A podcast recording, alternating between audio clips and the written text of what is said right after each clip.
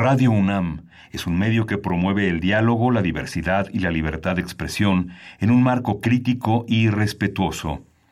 Los comentarios expresados a lo largo de su programación reflejan la opinión de quien los emite, mas no de la radiodifusora. Radio UNAM presenta Primer Movimiento. El mundo desde la universidad. Buenos días, hoy es miércoles, jueves 27 de febrero y son las 7.05 de la mañana aquí en la Ciudad de México. Estamos aquí en primer movimiento en la cabina de Radio UNAM. Berenice Camacho, buenos días. Hola, muy buenos días. ¿Qué tal? ¿Qué tal Miguel Ángel Quemain? Pues aquí estamos después de una emisión el día de ayer, una emisión especial. Volvemos a la cabina de Radio UNAM, Adolfo Prieto 133 en la Colonia del Valle.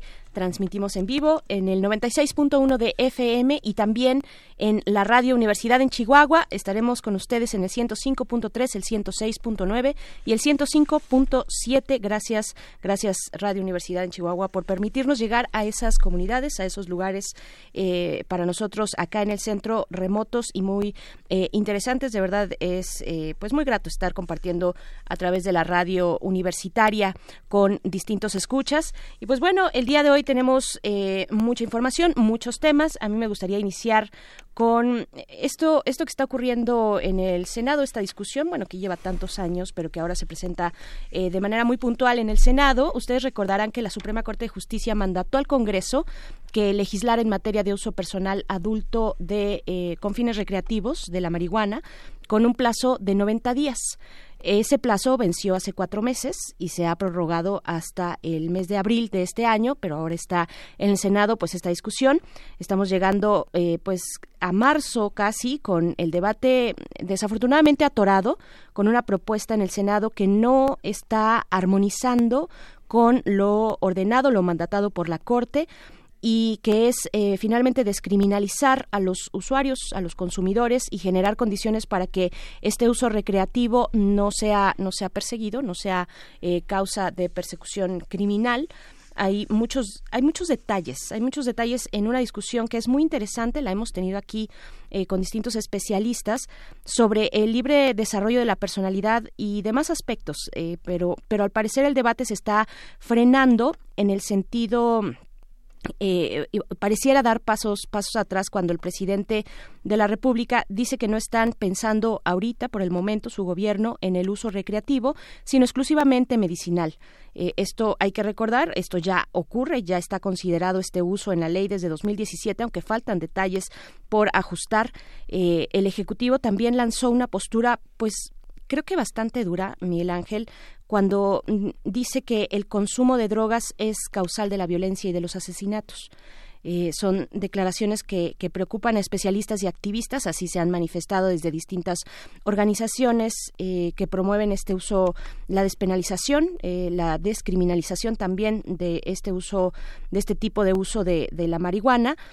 pues pone a los usuarios en un estado vulnerable y de nuevo los criminaliza y los hace responsables además de la violencia. O sea que sí creo que hay que corregir este tipo de discursos, más cuando pues eh, viene de una tribuna tan importante con un impacto tal como el que tiene la presidencia de la República. El mismo presidente, mm, recordaremos, dijo en campaña que iba a legalizar las drogas en su gobierno y pues ahora ahora no, ahora se, se, se echa para atrás, varios pasos para atrás y dice solamente el consumo medicinal y esto ya ocurre desde 2017 eh, no sé habrá que enterar al presidente que eso ya ya ya ya pasa sí lo que pasa es que hay puntos de vista en el gobierno federal que son muy muy viejos hay una parte en el que no hay una actualización en la discusión internacional en la parte en la parte de foros abiertos en las que nos inscribamos en aspectos mucho más modernos mucho más complejos de protección de derechos humanos de inclusión que quedan fuera pues de la discusión a, la hora de planear el gobierno. Creo que a veces la eh, el, el, hacer tan cerrado los grupos de decisión no permiten escuchar no yo creo que es un síntoma que está en distintos niveles. Yo creo que en la perspectiva feminista en la perspectiva de género en la perspectiva de entender las diferentes manifestaciones de las sexualidades de la, de la, de la participación de la ciencia en los ámbitos, en los foros internacionales, creo que todavía obedece a, perspectivas viejas. Yo creo que falta discusión, falta abrirse, falta tener una, una piel menos reactiva ante la crítica que, que, que, permita entrar en una discusión mucho más amplia. Se hacen foros, pero no se termina de aceptar lo que en ellos se discute, no se termina de publicar y no hay tiempo, al parecer, para que esas opiniones lo tengan, tengan un efecto importante. Aquí en primer movimiento desfilan muchas opiniones, pasan todos los días revista los grandes académicos, los grandes momentos de la universidad, que justamente nuestra universidad es la conciencia crítica del país. Los investigadores universitarios sí están al día de lo que sucede, ¿no? Es una universidad donde está atravesada por la política también, pero la discusión está en el más alto nivel internacional y yo creo que lo que acabas de comentar pues es parte de de un atraso, ¿no? de un reloj atrasado, pues varias, varios años en el, en el terreno de la discusión. ¿no?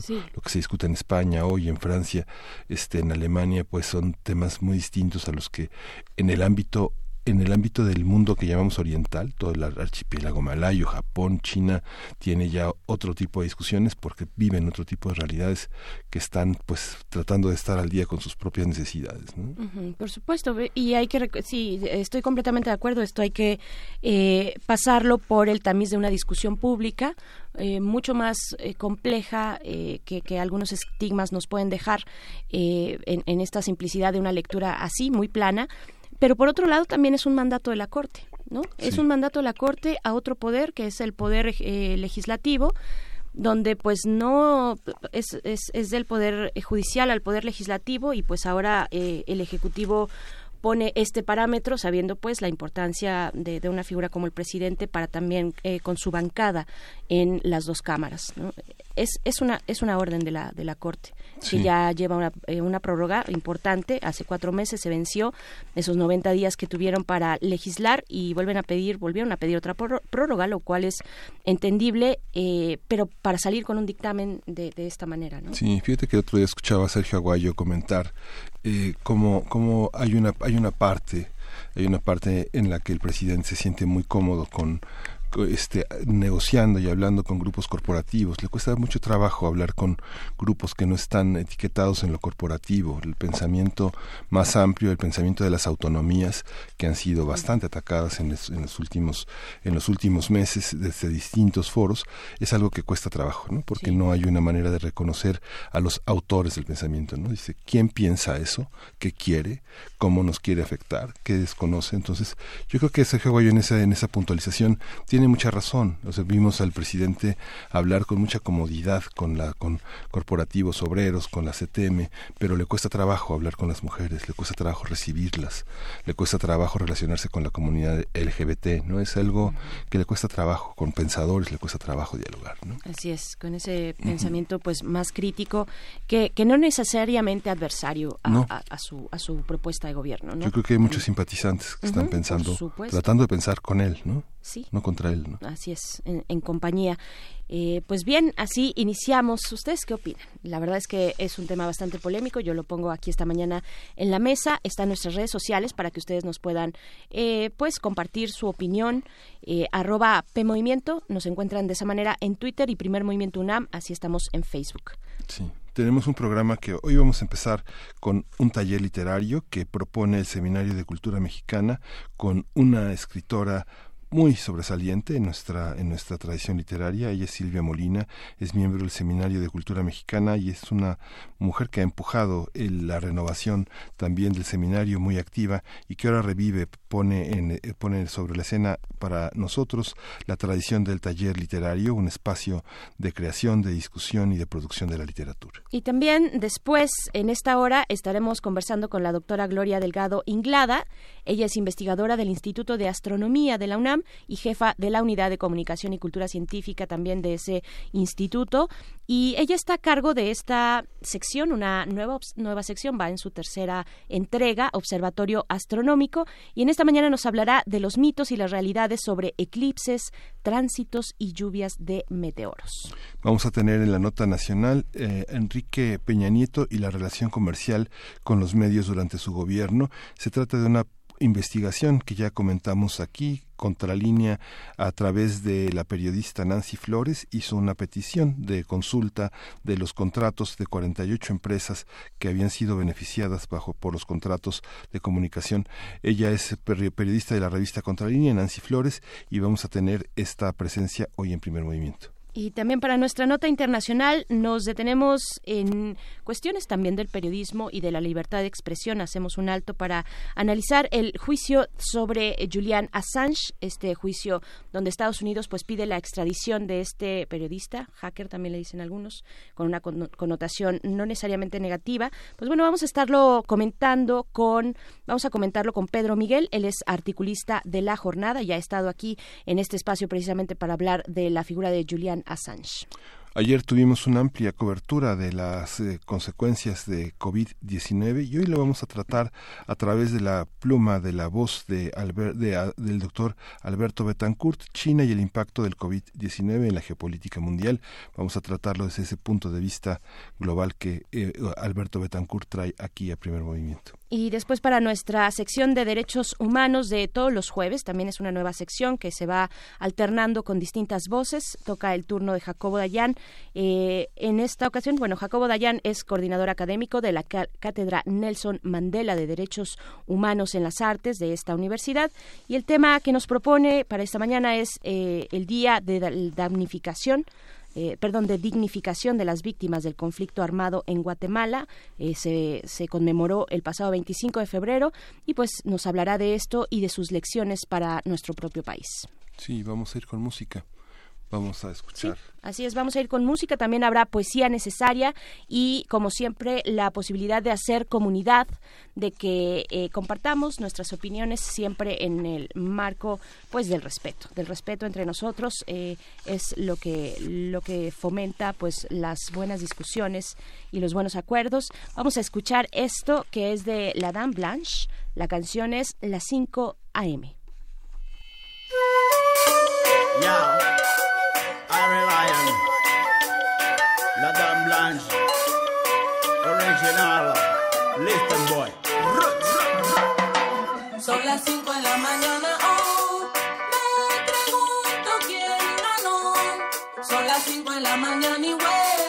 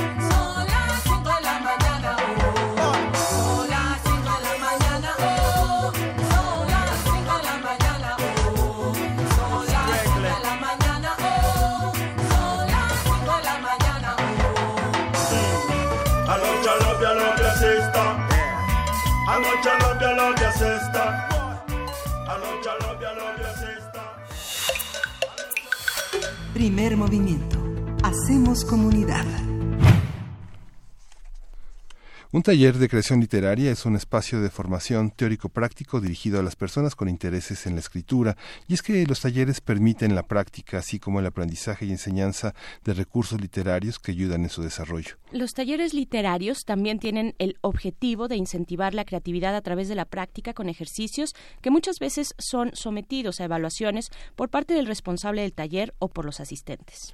El Seminario de la Cultura, el Seminario de Cultura Mexicana va a ofrecer un taller de creación literaria que impartirá Silvia Molina y que está dirigido a personas que desean desarrollar su propia escritura. Este, este taller será impartido los miércoles a partir del 26 de febrero hasta el 29 de abril. A partir de este taller, luego de esta información eh, y con este taller de creación literaria, hablaremos del desdoblamiento de la escritura como una práctica cotidiana y de la importancia de la generación de este tipo de espacios en nuestro país.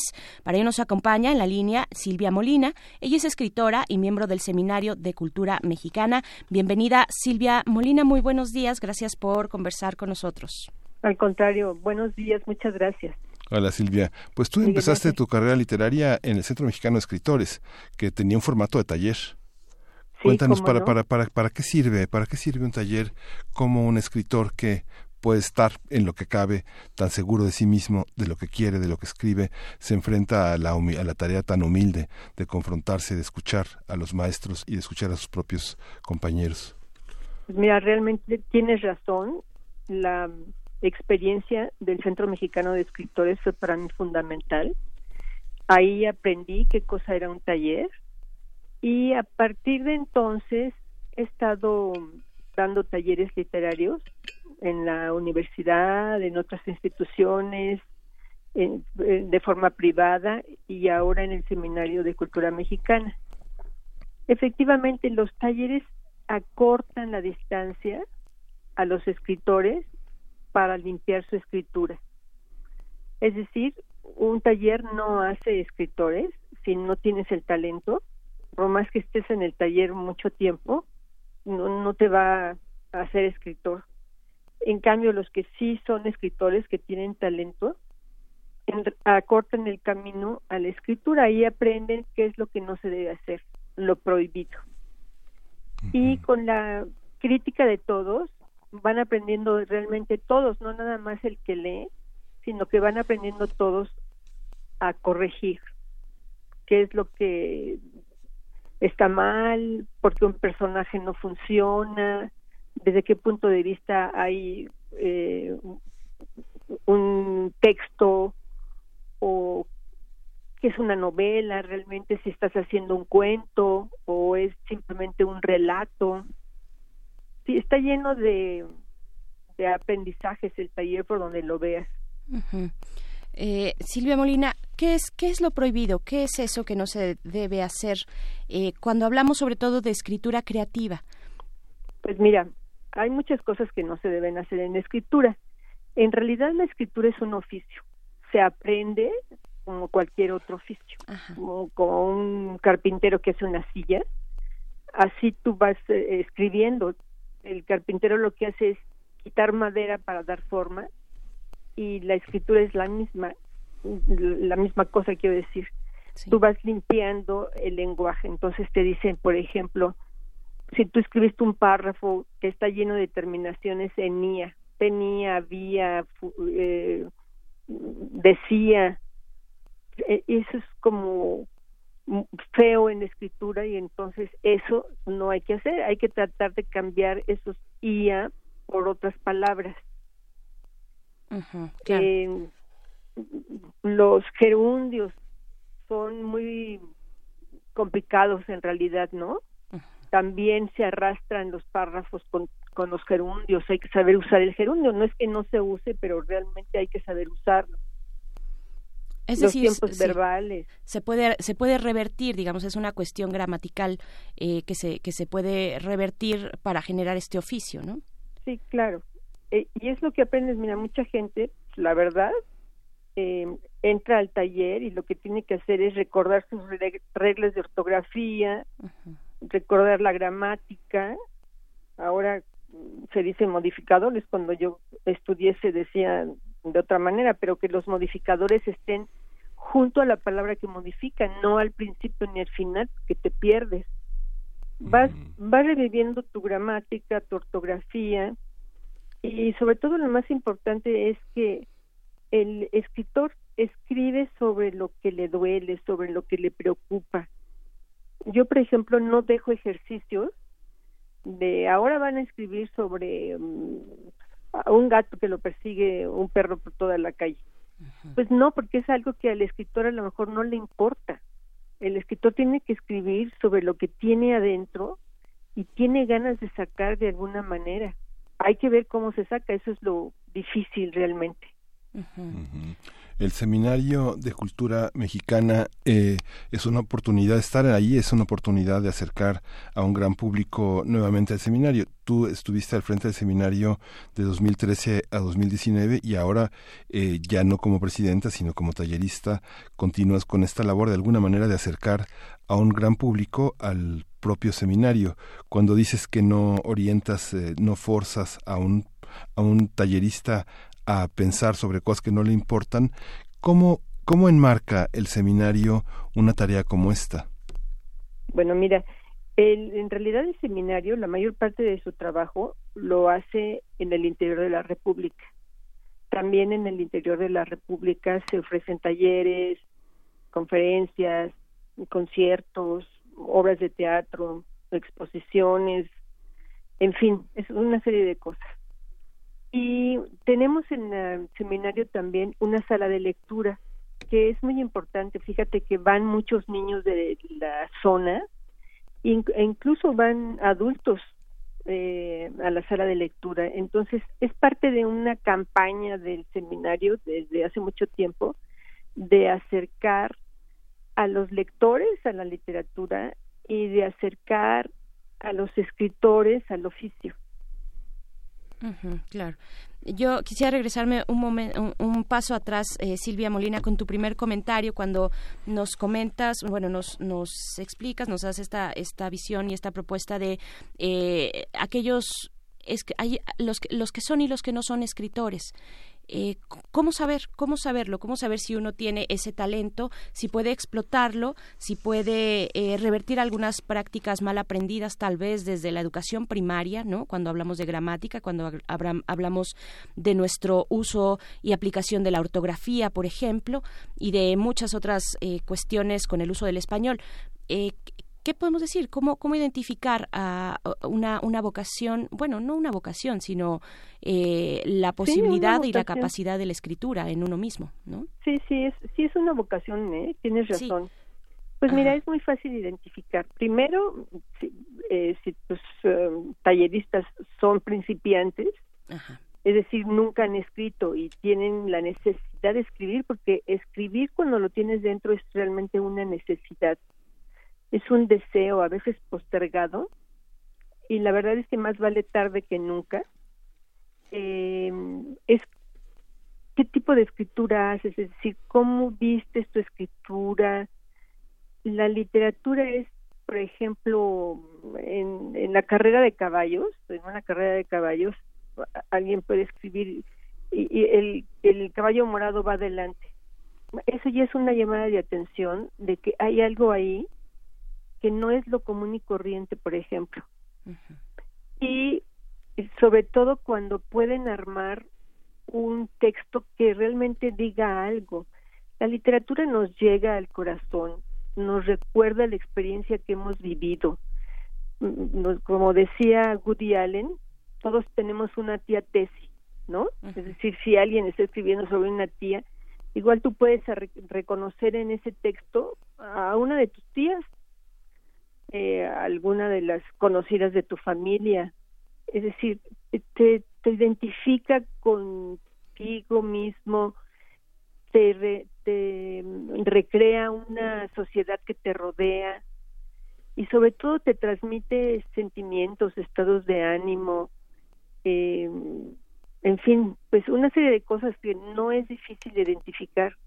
Ahora, alguien puede aprender a escribir correctamente en un taller, sí como no, no quiere decir que necesariamente será un escritor, pues se llevará unas buenas herramientas para poder hacer un, un trabajo en una oficina correctamente. Pero el que es escritor y lo trae dentro, ahí lo saca inevitablemente. Claro. El taller tiene, el taller que vas a impartir va a ser, bueno, empezó el día de ayer y va a concluir el 29 de abril y tiene un costo. Realmente el costo es un costo de recuperación. Quien haga una cuenta muy sencilla de cuánto le cuesta cada hora, pues se dará cuenta de que verdaderamente es algo accesible. ¿Cómo, cómo, está, ¿Cómo está pensado? ¿Está dirigido a un público amplio, que- gente que quiera desarrollar su propia escritura, que tenga experiencia? ¿Cómo le hacen para integrarse a esta, a esta jornada que en realidad es una jornada breve, es una probadita? ¿no? Es una probadita, sí. Pues mira, eh, para integrarse, pues hay que hablar del seminario de cultura mexicana y mm, decir que aquí se quiere entrar al taller y no hay ya ningún problema. Ahora, mm, tener en un taller 50 gentes, pues no funciona, porque de lo que se trata es de poder atender a cada uno de los participantes, es decir, poder desmenuzar su escritura y sobre un texto ir señalando, mira, desde te falta un acento por decirte algo, hasta decir, no, pues, eso no lo puede hacer tu personaje. En fin, eh, no es un taller para masivo, es un taller más bien que se trata de que pueda atender individualmente a los asistentes. Y basta y sobra, es- está dirigido para un público en general. Ayer estaban 10 alumnos en, en total y la verdad me pareció muy interesante los motivos que los llevaron a, ir al seminario a tomar este taller y espero que funcione. Todavía pues, hay cupo para unos cuantos. ¿Hay algún motivo que nos quieras compartir? También nos intriga un poco. Pues mira, sí, es decir, hay muchas personas que toda su vida han querido escribir y no les ha llegado el momento. Quizá están jubilados o quizá están terminando su carrera y, y a la par de- del oficio que te están llevando, quieren escribir. Ahora, como les he dicho siempre en los talleres, escribir es escribir todos los días, no nada más una noche antes de llegar al taller porque la escritura te supera, o sea, te invade.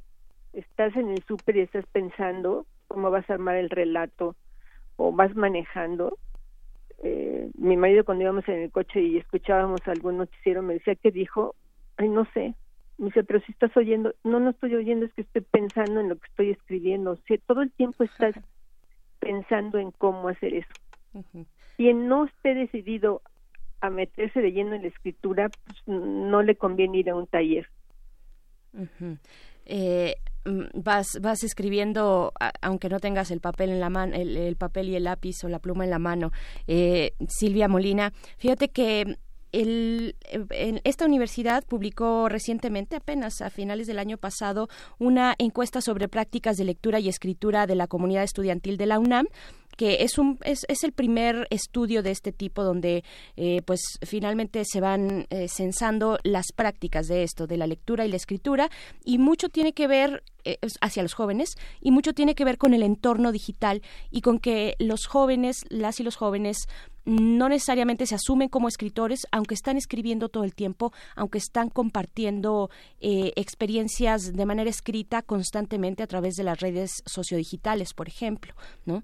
Eh, eh, ¿El entorno digital ha modificado las prácticas de, escritura? ¿Tú, ¿Tú ves algo por ahí, más allá de la cuestión, digamos, más clásica de sentarse cotidianamente a, a escribir una parte, estar pensando como tú constantemente en cómo acomodar el texto, las palabras, cuál va primero que la otra, en fin, eh, ¿qué decir del entorno digital?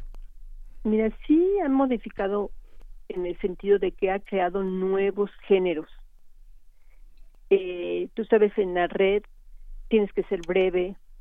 Eh, hay cuentos muy cortos, muy cortos que son hechos exclusivamente para un tipo de, de, de red o de programa o qué sé yo.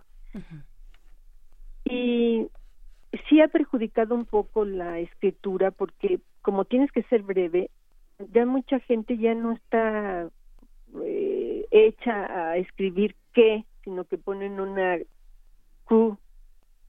En Ajá. fin, la cosa es que para conseguir un trabajo, pues tienes que aprender a escribir, no te va a quedar otro remedio, pues no, no, no te lo van a, a- a dar, o, o empiezas y te van a decir, mire, váyase a la primaria y ya cuando aprenda solicita un trabajo. Sí es interesante porque ya hay muchos grupos, incluso después se hacen publicaciones. La red es efímera. Tú escribes, o hay gente que tiene un blog, por ejemplo, y en el blog pues, se puede hacer crítica literaria, no necesariamente un cuento, aunque se puede subir desde luego a un blog lo que tú quieras. Eh, sí ha, digamos, cambiado un poco la escritura, ¿sí? Pero no hay como las publicaciones. Realmente es lo que perdura. La lección de Juan José Arreola fue publicar lo que se hacía en el taller. En los talleres, eh, la gestión de publicaciones forma parte de la forma parte de la enseñanza. Está contemplado pensar, revisar, llegar llegar más lejos después de ese taller. Sí está Esto contemplado de alguna manera, Miguel Ángel, porque cuando tú ves un talento, realmente dices, no, hombre, es- esta niña escribe mejor que yo, está qué bien su escritura, realmente te mueve, te está contando algo interesante, está sabiendo contarlo, se está abriendo así el alma para decirte, mira esto, es muy fácil que tú lo recomiendes o la recomiendes a una editorial. No es que sea una eh, ley que se haga eso, pero sí siempre surge, además te da una alegría realmente inmensa que alguien en el taller es- realmente tenga talento, ¿no? sí. Claro. Claro, por supuesto, eh, y es enriquecedor para, para todos, para todos los que asisten. Eh, el taller de creación literaria impartido por ti, Silvia Molina, eh, se llevará a cabo todos los miércoles. Empezó el día de ayer, 26 de febrero, y se va hasta el 29 de abril, con excepción de las sesiones del 8 y del 15 de abril, eh, de 11 de la mañana a 1 de la tarde. Eh, pues bueno, en el Seminario de Cultura Mexicana. Está en, en nuestras redes sociales, están los detalles, así es que ahí pueden acercarse eh, para, para si tienen ese interés, pues tener eh, mejor identificado de qué se trata. Y pues te agradecemos mucho, Silvia Molina, escritora, eh, miembro del Seminario de Cultura Mexicana, que nos compartas este, este taller, esta posibilidad de la creación literaria para nuestro público. Muchas gracias. Al contrario, muchas gracias a ustedes, que tengan buen día. Gracias, Silvia. Hasta pronto. Igualmente, Hasta muy pronto. buen día. Hasta pronto. Pues, pues bueno, ahí está la escritura. Sí, es interesante, creo que se puedan acercar eh, quienes nos escuchan a esta encuesta, a esta encuesta de la universidad, sobre todo a los profesores, a las profesoras que están dentro de nuestra audiencia y que puedan un poco conocer este este ámbito de la vida de los estudiantes, ¿no? Sí. Eh, que es la, la escritura. Eh, porque hay, hay una cuestión interesante que es la manera en la que se comparte, a veces sin saber, sin tener conciencia, eh, se comparte lo que uno está escribiendo, lo que uno está creando y como hay una, una retroalimentación ahí en redes sociales. Muchos jóvenes no lo identifican, pero lo están haciendo, ¿no? Están, Sí. están leyendo, están escribiendo, pero además están compartiendo y generando comunidades lectoras en su entorno, ¿no? Sí, hay grandes escritores, Vicente Quirarte, Hernán Lara Zavala, es, ah, eh, eh, escritores da- como Daniel Sada en su momento lo fue, que comparten sus conocimientos, su empatía con jóvenes que están empezando a trabajar. Es, no, es, no es tan fácil, se requiere mucha empatía, mucha generosidad y estar muy seguro de lo que tienen para compartir. Y bueno, vamos a oír música, vamos a escuchar de, de Budos Band, T-I-B-W If. Thank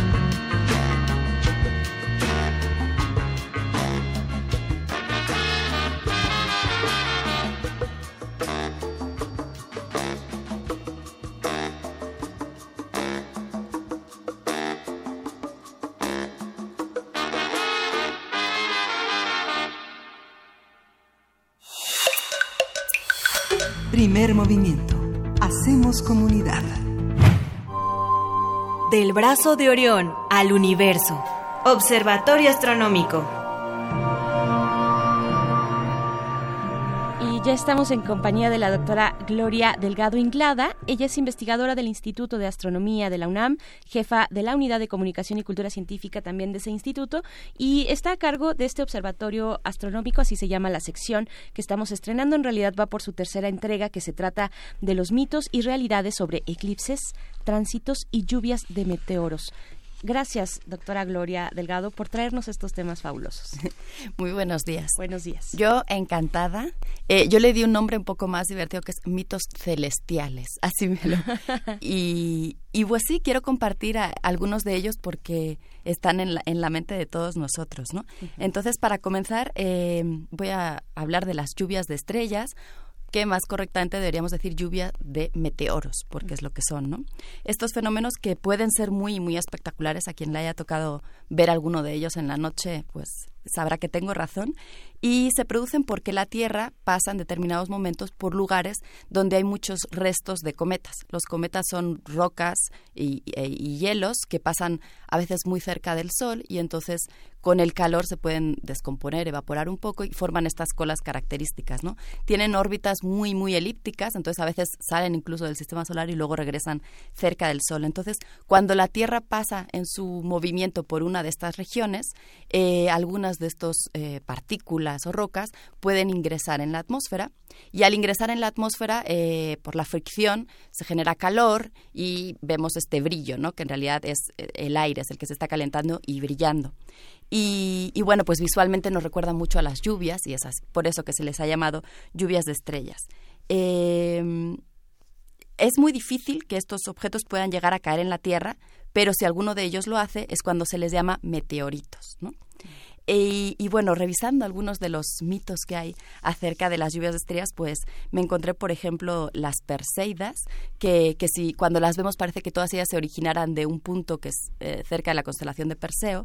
Y, y lo que cuentan es que Perseo estaba enamorado de Danae y entonces tuvo que transformarse en otro ser para poder entrar a la habitación donde ella estaba y engendrar un hijo. Y entonces lo que decidió es convertirse en una lluvia dorada y entonces entró como una tormenta a la habitación donde ella estaba y pues hizo lo que tenía que hacer, ¿no? También hay otras tradiciones, sobre todo en la tradición eh, cristiana o católica, se le conoce a esta lluvia como las lágrimas de San Lorenzo, porque ocurre muy cerca del 10 de agosto, que es cuando se celebra este santo, y, y cuentan que, que él fue quemado vivo y en un momento dado dijo, ya me pueden dar la vuelta que de este lado ya estoy hecho o algo así quién sabe. Y, y esta, esta lluvia de estrellas, eh, pues serían las lágrimas de San Lorenzo, eh, que estaba siendo quemado. Hay registros, esto es curioso, desde hace un montón de tiempo, yo he encontrado desde el siglo II antes de Cristo, en muchos documentos de China, Corea y Japón, eh, ya los habían ya los habían visto y cada quien los identificaba pues con algo diferente en concreto griegos y romanos eh, ellos tenían la idea de que tanto los cometas como los meteoros hablaban o de algo muy muy bueno o algo muy muy malo entonces los cometas en particular creían que se veían cuando alguna personalidad iba a nacer y hay gente que piensa que de hecho esta estrella de Belén en realidad lo que era era un cometa no que predecía que alguien importante iba a nacer.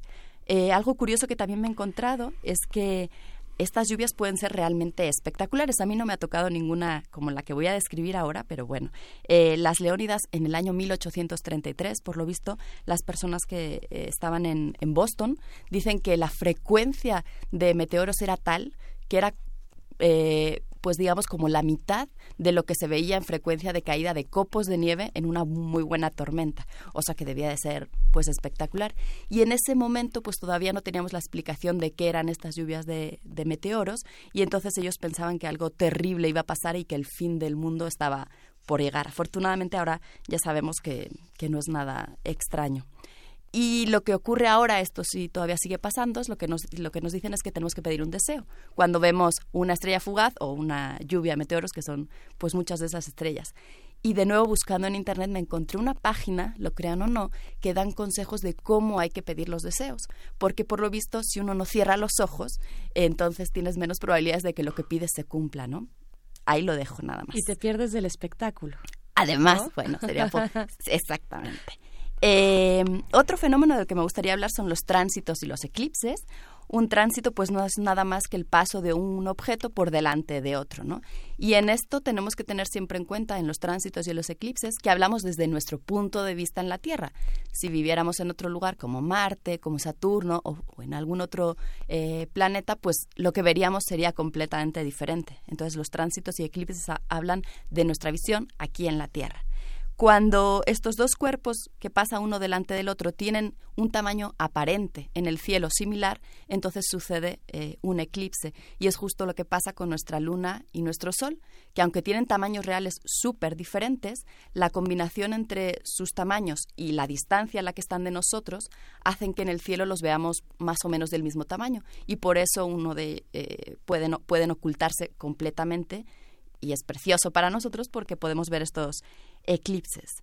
Eh, bueno, yo me he dedicado a revisar en Internet las creencias que hay al respecto, porque seguramente los eclipses son de los fenómenos más espectaculares que podemos ver, y entonces desde pues que el ser humano es ser humano, supo que lo ve y se pregunta por qué ocurre.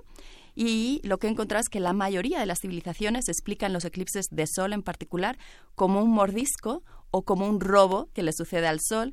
Y este mordisco o este robo puede ser por parte de la luna, de una rana, de lobos, de un dragón celestial, o también hay gente que lo ha explicado como una disputa entre dioses. Eh, hay culturas que lo que hacen es hacer un montón de ruido para ahuyentar a, eso que sea que está eh, eh, produciendo el eclipse. Otros lo que hacen es cantar y rezar, en particular durante los eclipses de luna, porque creen que la luna está enferma y la manera de que sane es cantar y rezar. Hay otros que dicen que no debemos de comer nada durante un eclipse porque está envenenado. En Italia, por ejemplo, piensan que hay que plantar flores en ese momento porque entonces van a brillar, ser muy bonitas y brillantes. Y luego eh, supongo que muchos eh, han escuchado, hay un montón de creencias en torno a las embarazadas, pero muchísimas. Eh, dicen que no deben dormir durante un eclipse, que no deben mirar a un eclipse de sol directamente o la luna morderá la cara del bebé, que no deben de salir de casa o va- el bebé tendrá deformidades, que no debe llevar metal porque va a tener defectos faciales, aunque hay otros que dicen que sí debe llevar metal y ropa interior roja. Hay- eh, he leído que también co- recomiendan usar cuchillos afilados. Se le recomienda llevar un imperdible, creo que le dicen aquí segurito. Ajá, Ajá. un segurito. Eh, o que deben de llevar un cuchillo cerca de la barriga para evitar el paladar hundido. Tijeras. Tijeras, es- ah, sería algo afilado. Que deben de dormir derechas para que los niños no tengan deformidades en las articulaciones. Que debemos bañarnos antes y después de un eclipse. O hacer una cantidad de rituales eh, muy diversos, ¿no? Entonces hay un montón de, de- creencias acerca de las mujeres embarazadas. Bueno, pues la realidad es que no hay ningún estudio científico que muestre una relación entre un eclipse solar o de luna y nuestra salud o nuestro estado de ánimo o el medio ambiente. Y lo quiero repetir, no hay ningún estudio científico que nos diga que esto es así. Pero bueno, sin embargo, aunque lo diga, yo estoy segura de que mucha gente va a seguir eh, con sus creencias. Lo que sí eh, sabemos es que podemos usar los eclipses de, luna y de sol para entender algunas cosas mejor. Por ejemplo, la corona del sol, que es una capa que no podemos ver eh, normalmente porque el resto brilla mucho más. Y cuando hay un eclipse, sí se ve y entonces podemos estudiar.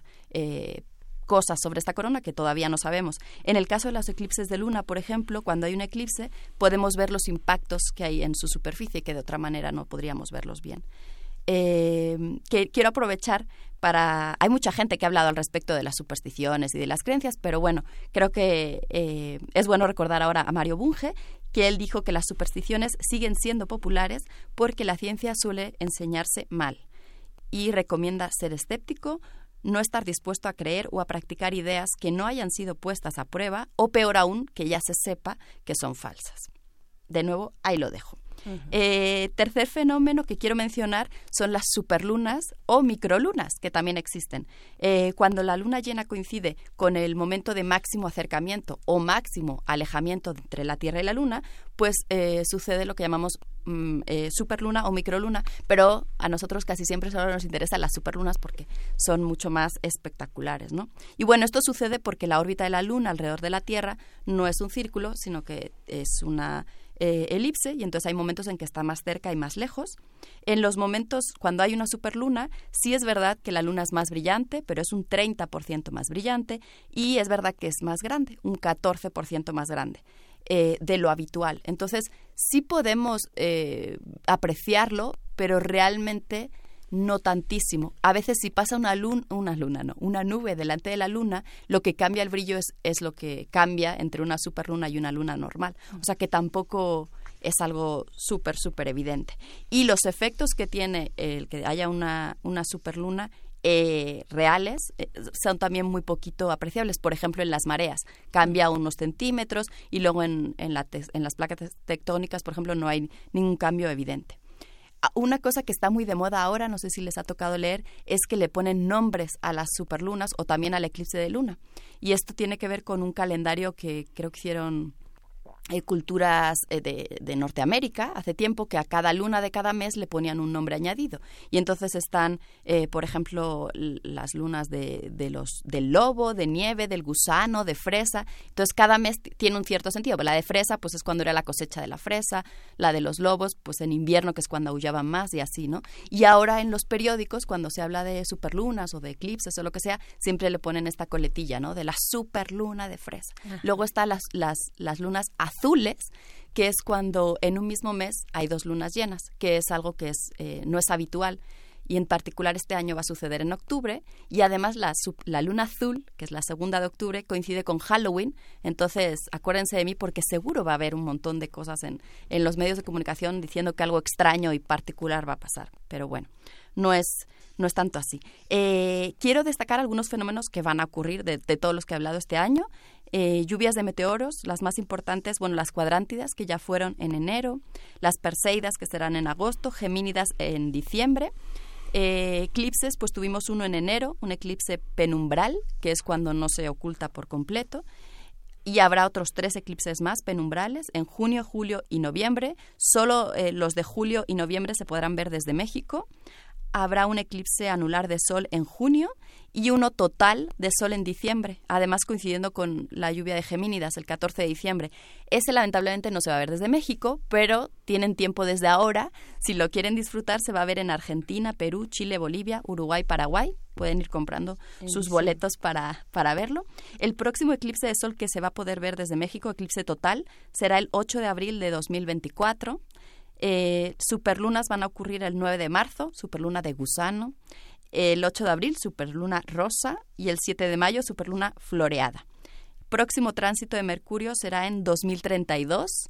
Y el de Venus está aún peor, será en 2117. No creo que ninguno de nosotros vivamos para contarlo. Sin duda.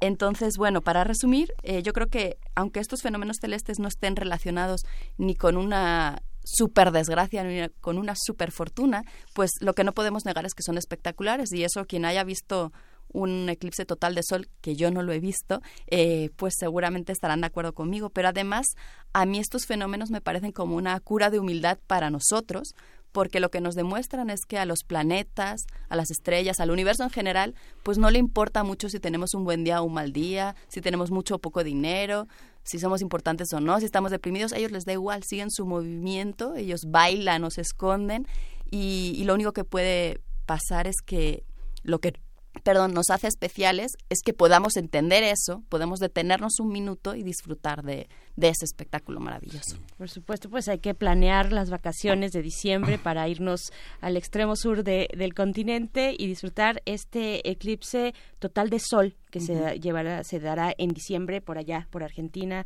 eh, Chile, esos países. Pues, doctora Gloria Delgado Inglada, muchas gracias por traernos esta conversación, mitos, realidades, eclipses, tránsitos y lluvias de meteoros. Muchas gracias. Gracias a ustedes. Nos encontramos el próximo, dentro de 15 días. Y bueno, eh, está también esta noticia de la de, de esta semana, este hombre eh, terraplanista, ¿no? Que Mm. diseñó su propio cohete y que dijo, bueno, pues vamos a a, a demostrar que efectivamente la Tierra es plana. Hay toda una serie de personajes que diseñan sus propios eh, artefactos para poder salir de la atmósfera terrestre y, y observar. Pues bueno, ya vimos lo que ocurrió. Ahora que mencionabas, doctora, a, a Mario Bunge, ¿no? Y estas cuestiones, eh, bueno, que murió hace dos días. Muchísimas gracias. Sí. Nos vamos a- con música. Nos vamos con música. música. Todavía tenemos un tiempo antes de despedir esta hora y despedirnos de la Radio Universidad de Chihuahua. Vamos a ir con esto que es de Jane. La canción es Come. Jane es una chica eh, de origen francés que vive, que ha estado viviendo en distintos países africanos y que tiene una cercanía y una empatía muy interesante con la cultura africana, pues bueno, con las distintas culturas africanas. Vamos con esto de Jane.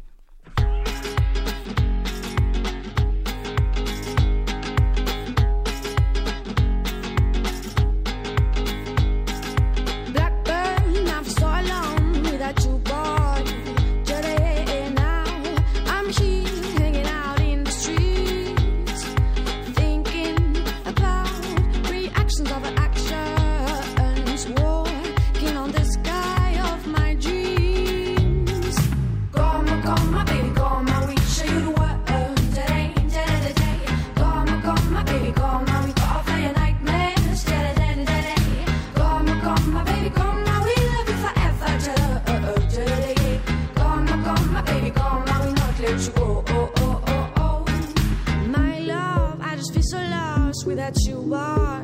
Today, I, I'm yours, even if time has passed. Take me away from this impetuous world,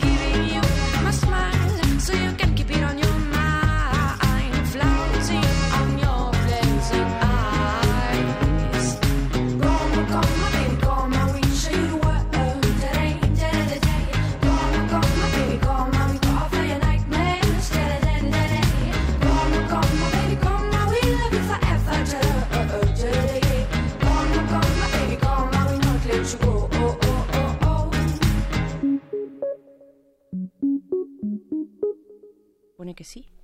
Se supone que sí, es lo que estamos conversando. Estamos conversando algunas cuestiones fuera del aire, pero ya volvimos solamente para despedirnos de la radio Universidad de Chihuahua. Muchas gracias por sintonizar estas frecuencias a través de las cuales llegamos eh, cada día. Y nos encontramos mañana con ustedes. Nosotros seguimos aquí en el 96.1 de FM. Sigue nuestra nota nacional y también la internacional con, temas muy interesantes. Espero, esperamos que, se, que permanezcan en esta sintonía del 96.1. Vamos al corte de la hora y volvemos a primer movimiento. Síguenos en redes sociales. Encuéntranos en Facebook como Primer Movimiento y en Twitter como arroba PMovimiento. Hagamos comunidad.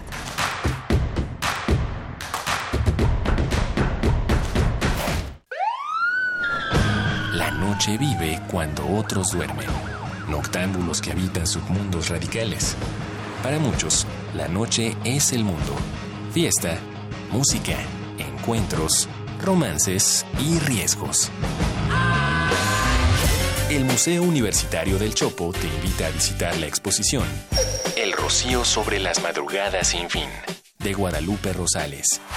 Un proyecto para desaprender y reaprender la realidad de la cultura mexicana en el este de Los Ángeles durante la década de los 90. Hasta el 26 de abril en el Museo Universitario del Chopo. Doctor Enrique González Martínez, número 10, Santa María la Ribera, Ciudad de México. Visita www.chopo.unam.mx. Mi INE está hecha de participación. Somos millones de personas quienes todos los días cuidamos la democracia. Está hecha de nuestra responsabilidad. Todas y todos hemos construido un padrón electoral más confiable. Mi INE está hecha de seguridad. Mis datos están protegidos y solo yo decido con quién los comparto. Si cambiaste de domicilio, avísale al INE y ayuda a mantener actualizado el padrón electoral. Mi INE es lo que soy. Yo me identifico con la democracia. Contamos todas, contamos todos. INE. Las audiencias también son parte del medio. ¿Qué tal amigos? Soy Guillermo Montemayor Gómez, defensor de las audiencias de Radio y TV UNAM. Los invito a que me escriban y ejerzan los derechos que la ley y la normatividad interna de las estaciones les otorgan. Observaciones, quejas, sugerencias, peticiones, señalamientos o reclamaciones sobre los contenidos y la programación que transmiten tanto radio como TV UNAM. En las páginas web de ambas estaciones encontrarás la pestaña que dice Defensoría. Ábrela y en la pestaña de comentarios y sugerencias encontrarás el formulario para comunicarte con el defensor. Además de información precisa sobre la Defensoría, informes, documentos normativos, tanto externos como internos, y algo que es muy importante, que es el código de ética. Te invito a que me escribas al correo defensordeaudiencia.unam.mx. Recuerda que como audiencia eres parte fundamental de Radio y TV UNAM.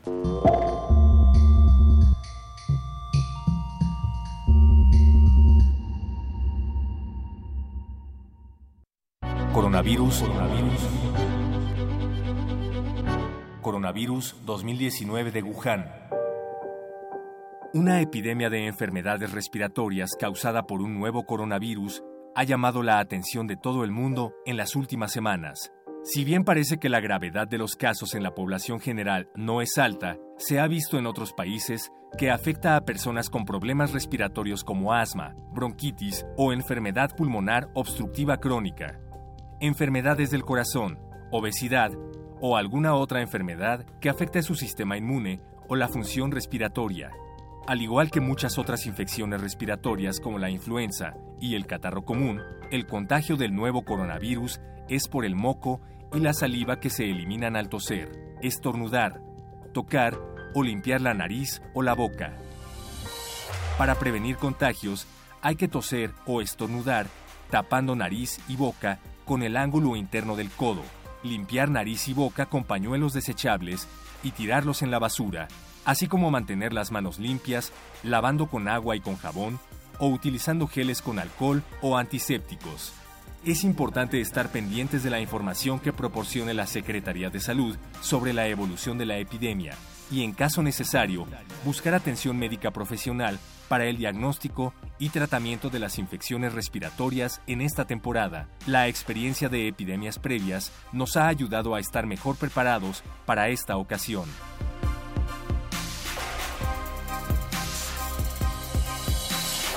Radio UNAM. Experiencia sonora. Queremos escucharte. Llámanos al 55 36 43 39 y al 55 36 89 89. Primer movimiento. Hacemos comunidad. Muy buenos días, estamos de vuelta en primer movimiento eh, cuando son las 8 de la mañana con 5 minutos de este jueves 27 de febrero. Ya estamos a pocos días de que se nos vaya este segundo mes del año. Eh, pues bueno, seguimos aquí eh, después de una conversación interesante con la doctora Gloria Delgado Inglada eh, del Observatorio Astronómico, nuestra sección dedicada precisamente a la astronomía.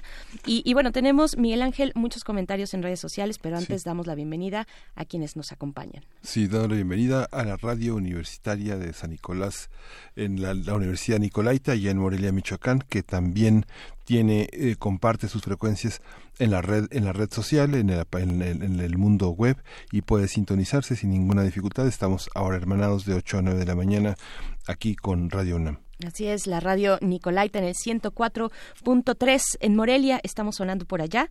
Eh, pues díganos cómo, cómo amanecen, cómo amanecen, están nuestras redes sociales para que nos cuenten, para que también opinen sobre los temas que les proponemos. Estaremos hablando en unos momentos más en nuestra nota nacional sobre Enrique Peña Nieto y la relación comercial de los medios eh, durante su gobierno, de los medios de comunicación, de información. Esto eh, después de una investigación que propone y que presenta Contralínea y precisamente precisamente estaremos conversando con Nancy Flores, quien es periodista de esta revista eh, Contralínea. Y después nuestra nota internacional también tiene que ver con, con cuestiones de prensa. Sí, vamos a, tra- a trabajar con Pedro Miguel, que quien ha sido un periodista fundamental en esta comprensión de WikiLeaks, el juicio de Julian Assange, que justamente es hoy uno de los temas más importantes en la prensa, en la prensa independiente, en la prensa internacional. Así es, pues bueno, eh, arroba P Movimiento en Twitter, así nos pueden comentar, y también en Facebook, Primer Movimiento UNAM, y nos dicen ya por acá, bueno, eh, Mayra Elizondo, te mandamos un abrazo, Mayra, eh, nos hace una recomendación de un libro que se, eh, el cuento, perdón, un cuento que se titula El Eclipse de Augusto Monterroso, y muy amablemente además no solo nos recomienda sino que nos pone ahí el, el cuento para que lo podamos eh, disfrutar lo podamos leer. Esto pues porque venimos de hablar de las estrellas del universo del cosmos en, mm, con la doctora Gloria Delgado. También Verónica Morales nos comenta si alguien se ha percatado que en estos días se ha visto Venus Sí, sí, yo, yo lo había, ajá, sí me había, me había tomado el, el tiempo de ver al, al cielo. Yo creo que es algo que no debemos perder, eh, mirar al cielo de vez en cuando eh, y perdernos ahí, perdernos ahí en esa inmensidad. Pues bueno, también Mirko Zun dice, ¿dónde puedo estar al tanto de este tipo de actividades? Me gustaría ingresar a talleres como este en el futuro. Eh, Mirko nos comenta sobre el taller literario del Seminario de Cultura Mexicana que estará, que está a cargo, ya empezó el día de ayer, eh, de Silvia Molina, escritora y miembro del Seminario precisamente de Cultura Mexicana. Pues ahí están en nuestras redes sociales los detalles, la cuenta de Twitter también que es arroba seminario cult mx, seminario cult MX. Así pueden encontrar más información sobre otros talleres y la oferta pues que se desarrolla ahí en ese seminario de cultura mexicana. Y, bien, pues aquí, aquí seguimos, dice también a Victoria, dice, hola, hay talleres a distancia, en línea, que ofrezcan al momento. Pues bueno, ahí también eh, puedes encontrar más información, Victoria. Muchas gracias por escribirnos. Saludos a todos, eh, pues a todos los que están comentando, los que ayer estuvieron también muy entusiasmados con esta eh, visita que hicimos al Museo de la Radio. Recibimos todos sus comentarios, los leímos. Muchas gracias por compartir con nosotros. No nos dio el tiempo de pasarlos al aire, pero estamos ahí muy atentos de lo que nos comentan en redes sociales. Y pues bueno, vamos ahora sí con lo siguiente que es nuestra nota nacional.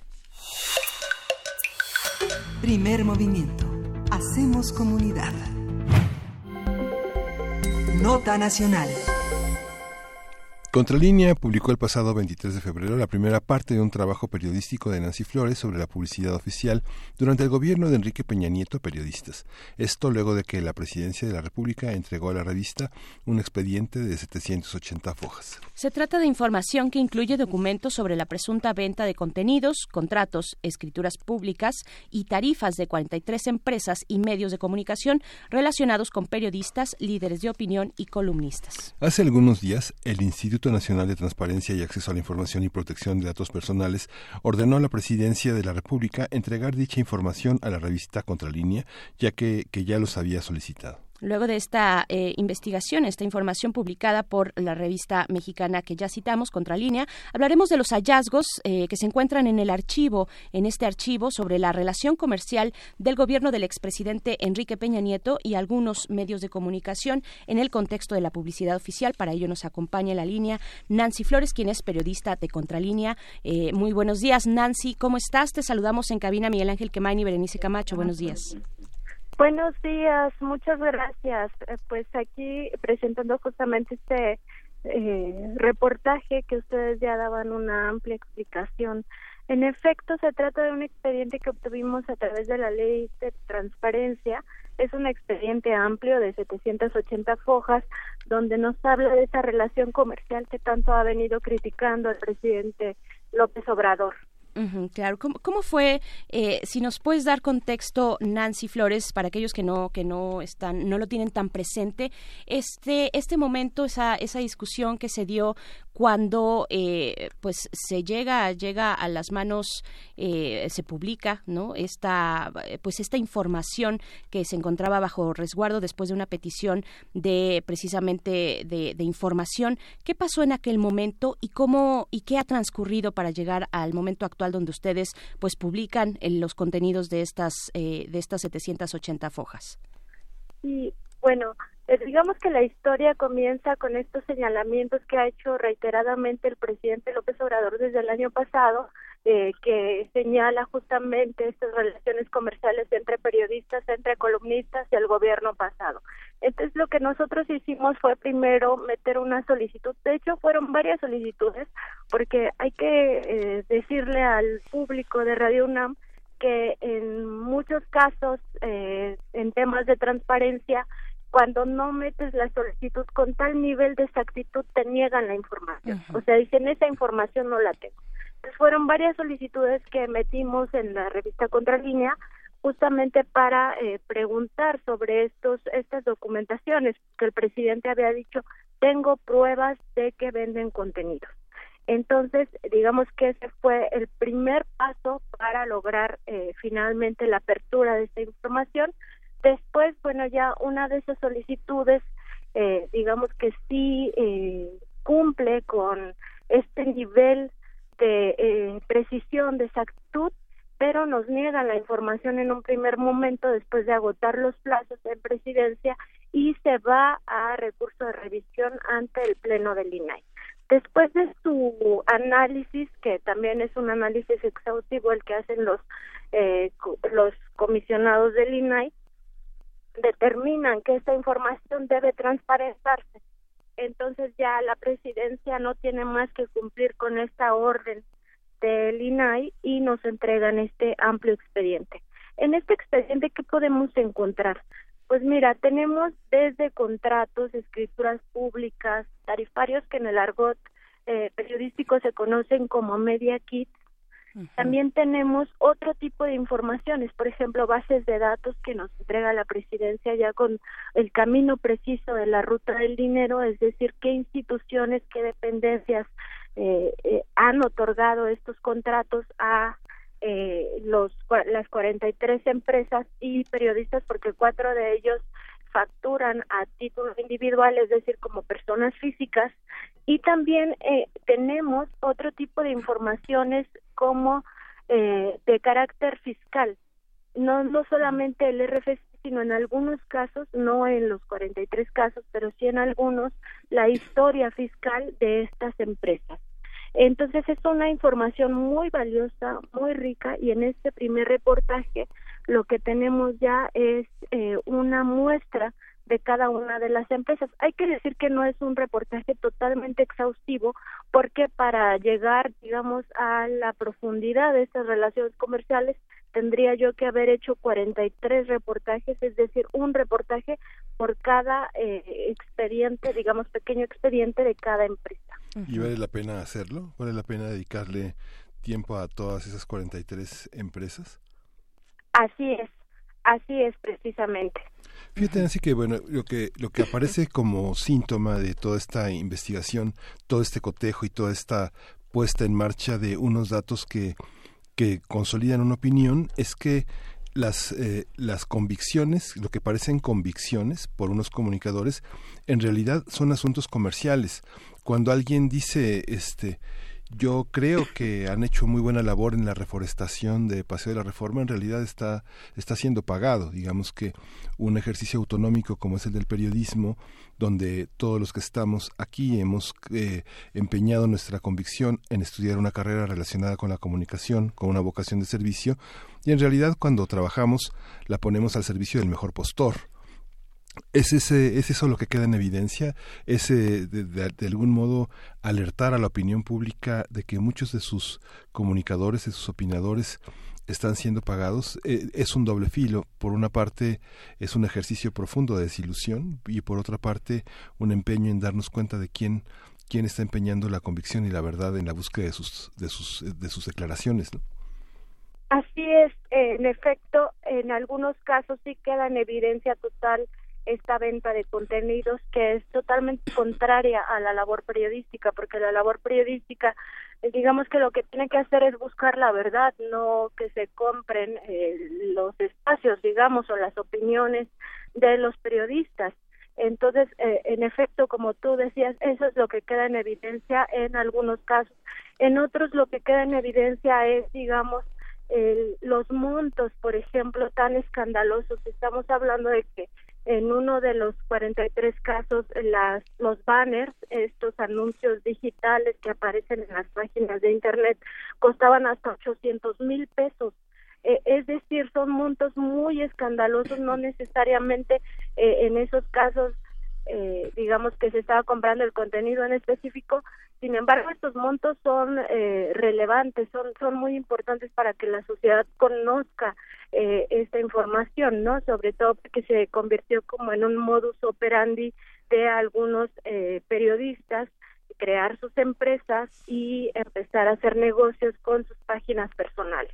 La mayoría de estas eh, páginas es como si yo pusiera mi propia página que dijera nancyflores.com.mx y me dedico a vender eh, los espacios ahí comerciales o eh, en algunos casos pues el contenido, ¿no? Lo- las, las supuestas informaciones que en realidad acaban siendo como tú decías propaganda, mentiras, eh, incluso bueno publicidad disfrazada en algunos casos podría tratarse incluso de cosas que yo no informo, ¿no? Que yo me callo. Ese es el problema con este tipo de relaciones comerciales que se establecieron en el pasado. ¿Cuáles, o sea, hay- existen lineamientos de la publicidad oficial para llevarla de manera regulada, que se pueda eh, identificar co- cuál es esta relación entre los gobiernos? Estamos hablando del gobierno federal del expresidente Enrique Peña Nieto, pero bueno, de ahí para abajo, ¿no? Podríamos ir por cada uno de los estados, eh, cada uno de los eh, municipios con sus con sus medios locales, en fin, todas estas pautas que se pagan, que, que, que pueden estar o no fuera de estos lineamientos de publicidad oficial. Eh, Nancy Flores, ¿qué es lo que más te llama la atención dentro de esos Tú lo, tú lo decías así, media kit o estas tarifas de pausas o anuncios, estas carpetas que ofrecen los medios para decir, bueno, yo por tal anuncio eh, tengo tal tarifa. Eh, ¿Dónde, ¿Dónde se encuentra, mm, digamos, la, la versión más extrema o, si lo podemos decir así, cínica de esto, de, de- esta relación comercial? Pues ¿En qué mira, nada casos? sí, una, una pequeña, eh, em, digamos, puntualización eh, de lo que comentabas previamente. Eh, en el caso de la publicidad gubernamental, de la publicidad oficial, el problema es que se maneja con mucha discrecionalidad. O sea, a pesar de que sí hay avances, digamos, en las leyes, el punto es que eh, los gobernantes, en algunos casos los directivos o los representantes de las instituciones públicas de las diferentes dependencias acaban beneficiando a unos, perjudicando a otros, lo que se conoce como el premio y el castigo. Ese digamos que es un primer punto que todavía no se salva incluso en este gobierno, es decir, la discrecionalidad permanece. Y ya no digamos, como tú bien apuntabas, en el caso de gobiernos estatales y gobiernos municipales, donde hay todavía menos transparencia en este uso de recursos públicos. Y eso es muy importante también que el auditorio eh, eh, tenga muy claro que estos son recursos del pueblo, es decir, eh, es del erario nacional el que se está gastando de esta manera discrecional. Ahora sí, ya entrando, digamos, a, a tu pregunta, eh, yo destacaría, por ejemplo, el caso, eh, dos casos, ¿no? Que son precisamente con los que inicio este reportaje. El primero de ellos son las cuatro compañías que eh, fundó el periodista Joaquín López Dóriga y una de ellas en específico que se llama Ancla Comunicación es digamos la que eh, vendía así abiertamente ofertaba comentarios o cápsulas de Joaquín López Dóriga que se transmiten en Radio Fórmula eh, tanto en su pro- en su propio programa como en los eh, dos programas noticiosos de Oscar Mario Beteta y Ciro Gómez Leiva. Eh, él también, eh, digamos que ofertaba eh, o vendía a cualquier cliente, porque lo que me aclaran en su oficina es que también podría ser de la iniciativa privada, es decir, no solamente el gobierno, también vendía conferencias magistrales, también vendía los llamados controles remotos, que son estas transmisiones fuera de eh, las cabinas, es decir, cuando eh, supuestamente eh, algunos eh, periodistas hacen sus programas desde otro lugar, bueno, eso lo cobraba por un millón quinientos mil pesos. En el caso de los miércoles, cuando tiene una mesa eh, con otros eh, comentaristas, el monto ascendía a un millón ochocientos mil pesos masiva. Entonces, este caso a mí me llama la atención porque queda muy, muy abierta esta relación y esta posibilidad de la compra y venta de contenidos. En el caso de Oscar Mario Beteta, eh, digamos que lo que él ofertaba como contenidos también son sus mensajes en redes sociales y ahí me llama muchísimo la atención que en su tarifario pusiera que el mensaje debía de estar redactado con el estilo propio de Oscar Mario Beteta. En ese caso, bueno, queda claro que eh, está eh, haciendo pasar como informaciones lo que en realidad son eh, productos o lo que en realidad es pagado, ¿no? Eh, son son este algunos eh, ejemplos de los que podría darte cuenta. En el texto se abordan los 40, las 43 empresas, entre quienes están incluso los que no son periodistas. Por ejemplo, Cayo de Hacha, que es un youtuber, eh, también creó su propia empresa para comercializar espacios, ¿no? Entonces, eh, estamos hablando de opinadores que empiezan a tener muchísima repercusión en la sociedad, que su voz se escucha muchísimo y resulta que en algunos de esos casos se comprueba a través de estos documentos que me entrega la presidencia que vendían esas opiniones, es decir, no no es su información, no es su opinión, es lo que alguien les paga por decir. Es algo, ay, perdón, no, no, no, adelante. Es que pienso en la actitud del presidente frente a la prensa. Hay una parte en la que eso que se ha señalado como una actitud de muchísimo cuestionamiento e incluso paranoica, uno puede ver que desde 2006 todos estos ataques concertados a la imagen del presidente y de los allegados en ese momento como una oposición estaba apagada. Era parte de todo un proyecto de supuestos periodistas que criticaron desde el paro en reforma hasta las giras del presidente en los estados. Es toda una red, digamos que por eso eh, en, suena muy sintomático la complejidad que la opinión pública tiene de manifestarse en las redes sociales con mucho enojo ante los ataques al presidente y la pérdida de credibilidad de todos estos espacios. ¿Cuáles son las todo- consecuencias, Nancy? Sí, sobre todo porque hay un problema ético en todo esto. Eh, el periodista, ¿qué hace el periodista? Buscar la verdad, ¿no? Y no puedes estar buscando la verdad si te están pagando por eh, informar o por eh, transmitir estos mensajes que no son verdad, que pueden ser propaganda, que pueden ser mentiras, que pueden ser engaños y en ese sentido estamos hablando de un problema ético muy grave en la prensa eh, mexicana, ¿no? Y por supuesto, una de las consecuencias es lo que tú apuntas de la pérdida de credibilidad en los medios de comunicación, pero no de toda la sociedad. Hay una sociedad que se deja eh, llevar, que incluso es manipulada por estas eh, falsas informaciones, por estas fake news, como se les conoce ahora, ¿no? Que se difunden con personas que tienen muchísimos espacios en medios electrónicos, que tienen espacios en el ambiente digital, que han creado sus propias páginas eh, para, eh, digamos, transmitir, estar emitiendo estas eh, supuestas informaciones que al final son engaños, que son mentiras o que son propaganda o eh, del otro lado que son censura, porque también en, el, en una de las partes de este reportaje eh, entrevisto a expertos en transparencia, expertos en rendición de cuentas y en derecho a la información y lo que dicen es que también son una forma de censura porque hay mucha información que no se da a conocer precisamente porque les pagan para que no se dé a conocer esos eh, es- esas informaciones, ¿no?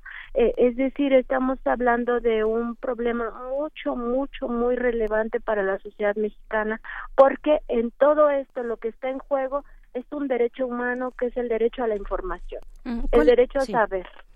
Así es. Eh, Nancy Flores, ¿cuál es el detalle? ¿Hasta dónde hasta dónde llegan eh, llega esta información que se da a través de bueno de, una solicitud de información eh, que, llevó bastante tiempo y a la cual hay que decirlo también de paso todos y todas las ciudadanas tenemos derecho a hacer eh, solicitudes de información. Ya nos decías tú muy al principio es complicado hay que ser muy específicos porque si uno eh, lanza una solicitud de información y tal vez no eh, se- no tiene claridad de qué instancia tendría que responderle en fin dónde se aloja esa información eh, pues bueno vaya hay, hay mil circunstancias por las que podría ser negada esa solicitud pero en el caso de lo que ustedes obtuvieron hasta dónde llega el detalle de la información me refiero y me gustaría saber eh, si si se sabe cuál fue eh, cuáles fueron los mensajes, el tipo de información que se promovió durante estas pautas eh, con, con, con estas eh, 43 empresas. ¿Se sabe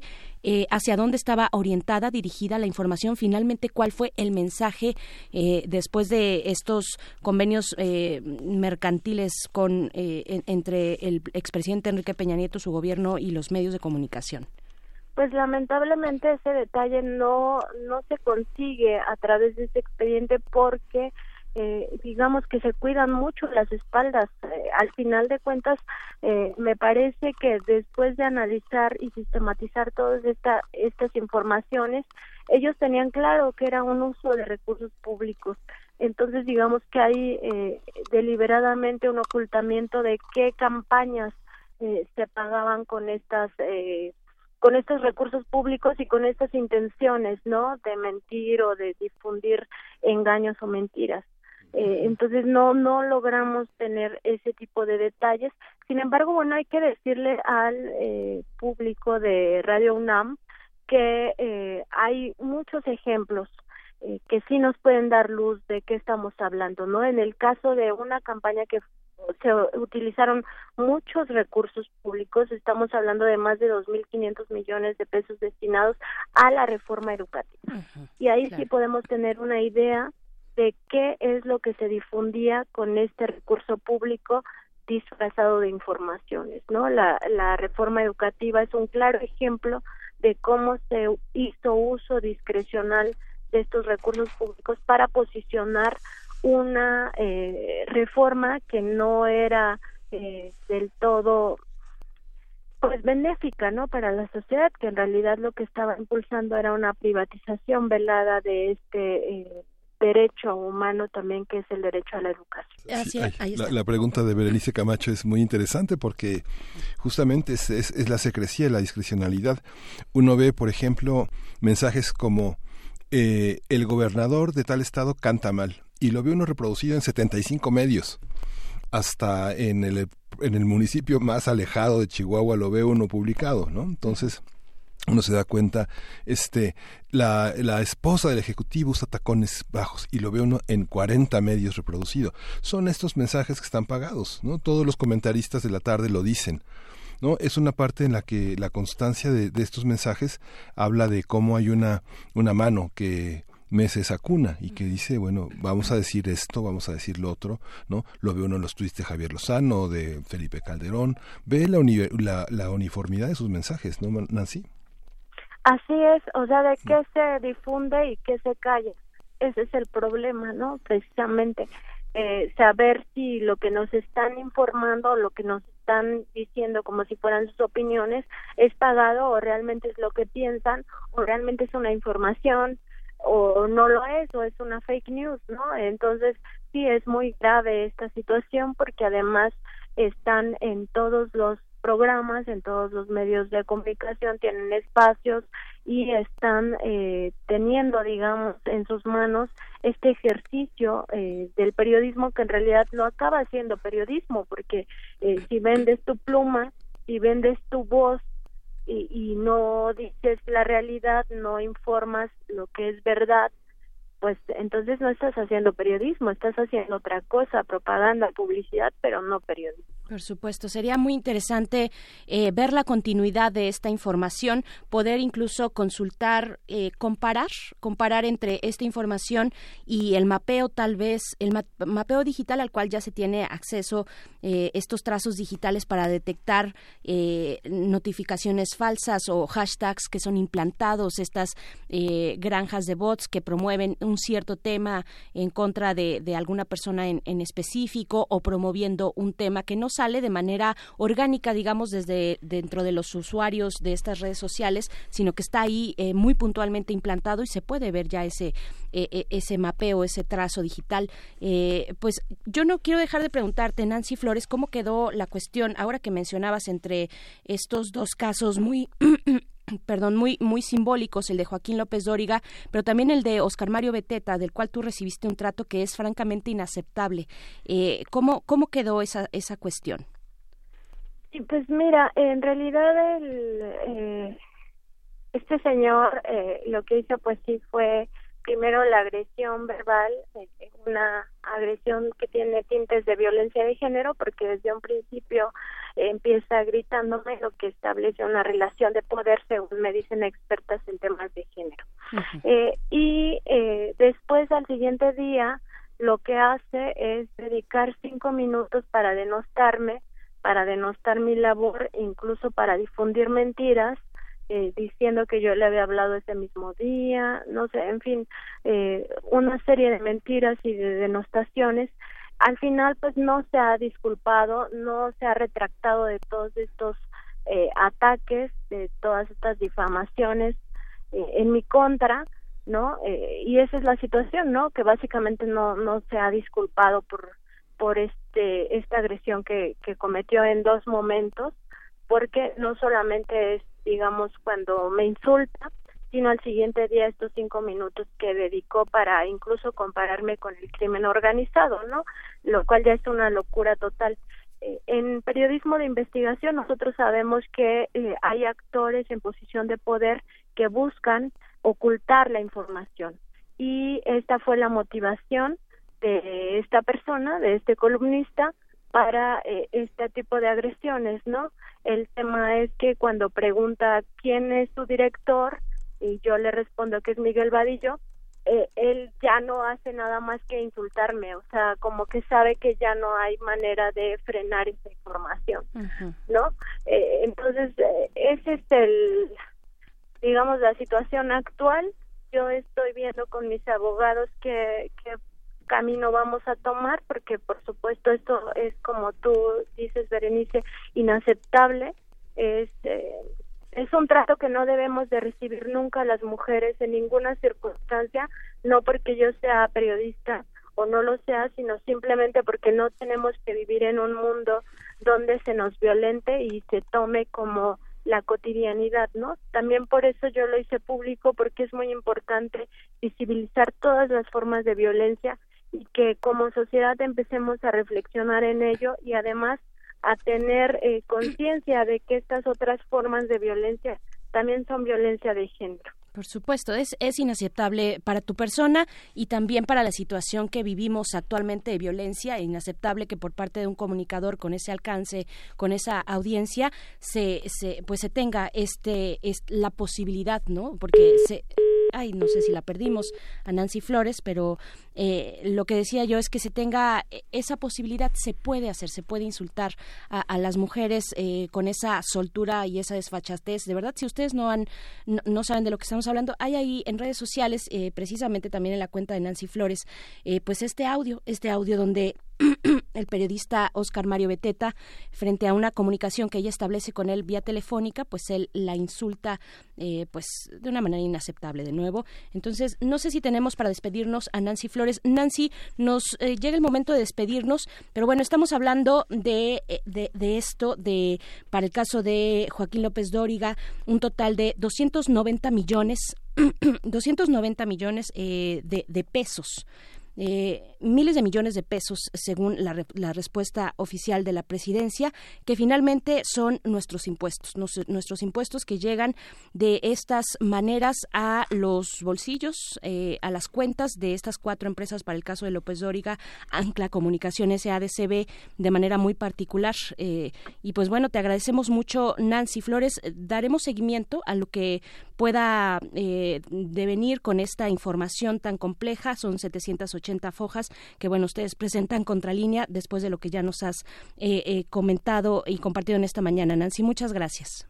Sí, muchas gracias a ustedes y nada más decir que además de que son recursos públicos, pues también es el engaño hacia la sociedad, ¿no? Además. Eso es eh, fundamental que, que la gente tome conciencia de que esto también ocurre en México y que pues ya está muy estudiado también en otros eh, lugares del mundo, ¿no? Entonces es importante que nosotros tomemos conciencia de que eso sucede que las fake news se difunden a través de medios, grandes medios de comunicación y que bueno, hay que estar alertas a todo lo que puede ser mentira, a todo lo que puede ser manipulación y digamos de alguna manera vacunarnos de esas falsas informaciones. Por supuesto, pues te agradecemos mucho, Nancy Flores, periodista de Contralínea. En el caso específico de este maltrato que obtuviste, pues nos solidarizamos contigo también. Muchísimas gracias. No, muchas gracias a ustedes por el espacio y gracias a su auditorio. Buen día. Gracias, Nancy. Hasta el pronto. Buen día. Pues bueno. Vamos a ir con música. El viernes pasado estuvo aquí Lumaltoc, este grupo chapaneco, este grupo de los de los de los eh, de los que cantan un rock en el marco de una enorme tradición de su pueblo. Se vamos a escuchar Cacac al blues de este grupo Lumaltoc.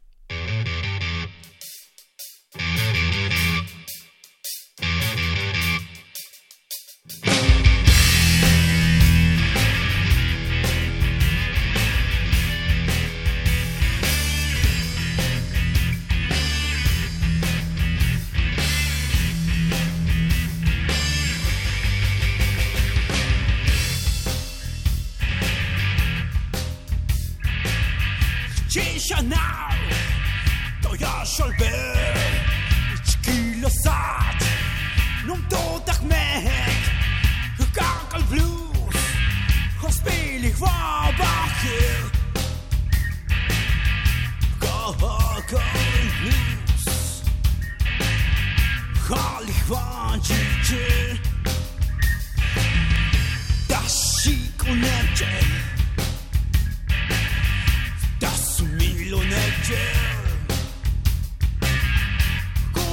shout.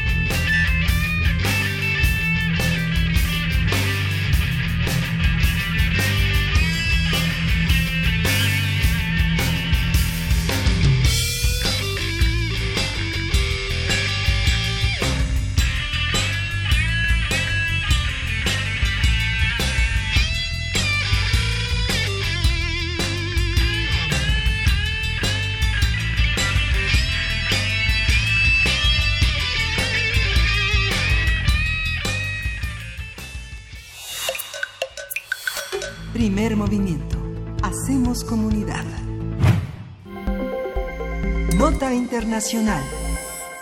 Esta semana, esta semana comenzó en Reino Unido el juicio de extradición de Julian Assange a Estados Unidos, país que lo reclama por haber publicado cientos de miles de documentos confidenciales a través de Wikileaks. La Casa Blanca ha insistido que Assange es culpable de poner miles de vidas en peligro y ha señalado que el periodismo no puede ser una excusa para saltarse la ley y filtrar documentos para el beneficio de organizaciones terroristas. Ayer, en el tercer día del juicio, los abogados de Assange señalaron que 17 de los 18 cargos contra el fundador de Wikileaks equivalen a delitos políticos, por lo que estaría fuera de la jurisdicción del juez británico aprobar su extradición. También afirmaron que su detención fue ilegal. Así es, Christine eh, Hrafson, actual editor de Wikileaks, eh, denunció que el juicio contraviene los tratados internacionales, el Convenio Europeo de Derechos Humanos y los tratados de la Organización Nacional de, de las, la Organización de las Naciones Unidas.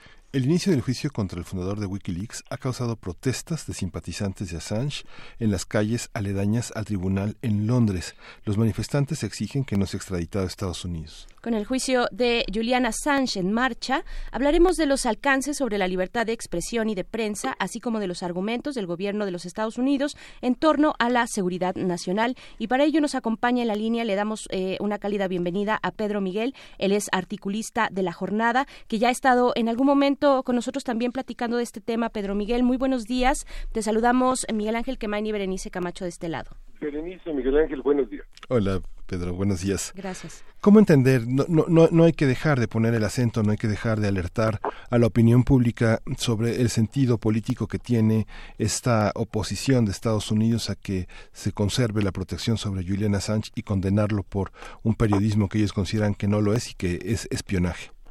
Cuéntanos un poco, acláranos cómo entender, cómo leer esta, esta, esta información internacional. Eh, Miguel Ángel, yo creo que en clave de venganza, eh, de escarmiento, para, para los otros, para los que nos ocupamos de, de la información, eh, y para dejar sentado un precedente de que Estados Unidos no va a tolerar eh, filtraciones de su información confidencial. El- la acusación de espionaje es, eh, es, es- es grotesca, es ridícula, porque un espía eh, opera para eh, una potencia, para un agente político, económico, institucional, y bueno, pues en el caso de Julian Assange, pues, pues espió para la sociedad, ¿no? Es decir, si, si se le puede acusar de espía, pues eh, de- difundió la información que iba obteniendo pues, entre las sociedades del mundo, ¿no? Eso se llama periodismo, no se llama espionaje. Eh, quizás sea útil eh, hacer un paralelo, y es que en los años 70 del siglo pasado, eh, dos periodistas muy destacados de Estados Unidos, eh, Woodward, Woodward y Bernstein, del Washington Post, eh, descubrieron eh, información que comprometía al entonces presidente de Estados Unidos, Richard Nixon, en un caso, ese sí, de espionaje, y la divulgaron, y eso fue el escándalo Watergate. Eh, difu- divulgaron eh, información y documentos confidenciales del gobierno de Estados Unidos, de la Casa Blanca. Si eh, hubiese aplicado la lógica que está aplicando Estados Unidos a ese caso, Woodward y Bernstein estarían presos y Nixon habría seguido en la Casa Blanca. Claro. Eh, Pedro Miguel, yo creo que eh, sería bueno dar un paso atrás, un paso atrás y ver la cadena de colaboración que se tuvo en este caso de WikiLeaks, que finalmente se expone en, en ese sitio, en ese sitio que arma eh, Julian Assange para exponerlo de manera pública, para exponer estos documentos, pero previo a ese momento eh, hubo sí todo un camino, un camino eh, que, que lleva a cabo, por ejemplo, personalidades como Chelsea Manning o el mismo Edward, Edward Snowden. Eh, ¿Qué decir de esa parte de la responsabilidad y qué le está cayendo de eso a Julian Assange, que es quien recibe, quien recibe esta información, no es quien eh, va y se y se infiltra, eh, tengo entendido, sino que esto incluso lo hace Chelsea Manning, ¿no? En sus posibilidades de, eh, de ser parte del ejército norteamericano, ¿no? Sí, eh, el informante es Chelsea Manning. Bueno, la informante, ¿no? La informante, Porque, Es eh, una de mujer trans. Ya, ¿no? Es, es una mujer trans. Eh, Edward Snowden es, es, es un caso distinto, es decir, no hay eh, eh, no hay relación eh, operativa entre uno y otro. Edward Snowden es un analista de inteligencia que descubre información y que la da a conocer por medio de otros canales que no tienen que ver con Wikileaks. Snowden nunca le entregó a Wikileaks nada, ¿no? Sí. Él le, le entrega la información a, Greenwald, a eh, un periodista estadounidense que vive en Brasil Sí. y que la difunde por su lado. Eh, bueno, Julian eh, dirige, encabeza, funda eh, una organización eh, que se encarga de proteger primero a los eh, a estos informantes, eh, de validar la información, porque fíjense, Berenice, Miguel Ángel, un dato muy interesante es que eh, ninguno de los documentos que ha divulgado Wikileaks por diversos conductos ha sido desmentido. Ningún documento ha sido falso. Es decir, ha habido un trabajo de validación periodística. Como, como, como hacemos en la chamba todos, que nos llegan cosas y pues tenemos que determinar con un grado razonable de certeza la veracidad de los documentos que estamos recibiendo, ¿no? Así es. Este es el trabajo que, que, que hace Julian Assange. Eh, Wikileaks no es un, por así decirlo, un medio directo. Opera como opera, por ejemplo, una agencia noticiosa. Una agencia noticiosa eh, no entrega directamente la información al público, la entrega por medio de, eh, de otros medios, valga la redundancia, de periódicos, de revistas, de estaciones de radio, de eh, cadenas de tele, eh, hoy en día pues de medios en línea, ¿no? Entonces el- la operación de WikiLeaks se parece en ese sentido a una agencia informativa como puede ser AFP, AP, Reuters, etcétera, ¿no? Ujú. Y- Seri- sí. Sería una especie de, de- de repositorio, un eh, lugar de, de archivo digital de estos documentos para que eh, a su vez los distintos medios de comunicación, la prensa del mundo, eh, pueda tomar estas eh, esta información y publicarla según le- lo que le corresponda también a cada uno, bueno, o, según quiera quiera tomar eh, eh, eh, un ángulo u otro de la información que está ahí pública, ¿no? De estos documentos. Bueno, eh, no está a disposición de todos los medios, porque la experiencia de Julian Assange y de Wikileaks, las primeras operaciones informativas con, con lo que se llamó los papeles del Departamento de Estado, que, que son eh, eh, despachos de embajadas y consulados de Estados Unidos en el mundo al Departamento de Estado, que, que es un material que descubre Chelsea Manning y se lo pasa a Wikileaks. Eh, Wikileaks trabajó con cinco medios del mundo, Sí. eh, con The New York Times, con El País, con The Guardian, eh, creo que con Der Spiegel de Alemania, ni no recuerdo el otro. Y lo que encontró Wikileaks ahí es que esos medios medraban con esa información. Eh, no estaban trabajando de manera eh, profesional con esa información. Eh, sabemos de casos en los que alguno de esos medios quiso comercializar esa información, vendiéndosela a otros medios. Eh, y bueno, aquí es importante eh, establecer que, mm, que Wikileaks no, no cobra, nunca cobró por la información, Eh, pero sí exigió un trato profesional que no se manipulara, que no se ocultara, sino que se diera a conocer, ¿no? Entonces, derivado de esta mala experiencia inicial en 2010, eh, Wikileaks cambia su táctica y busca ya no a medios mundiales pesados y de renombre como estos, sino eh, a medios más pequeños. En el caso de la jornada en México, fue el primer medio que recibe eh, la, la, información del, eh, del Departamento de Estado que manejaba Wikileaks. Claro.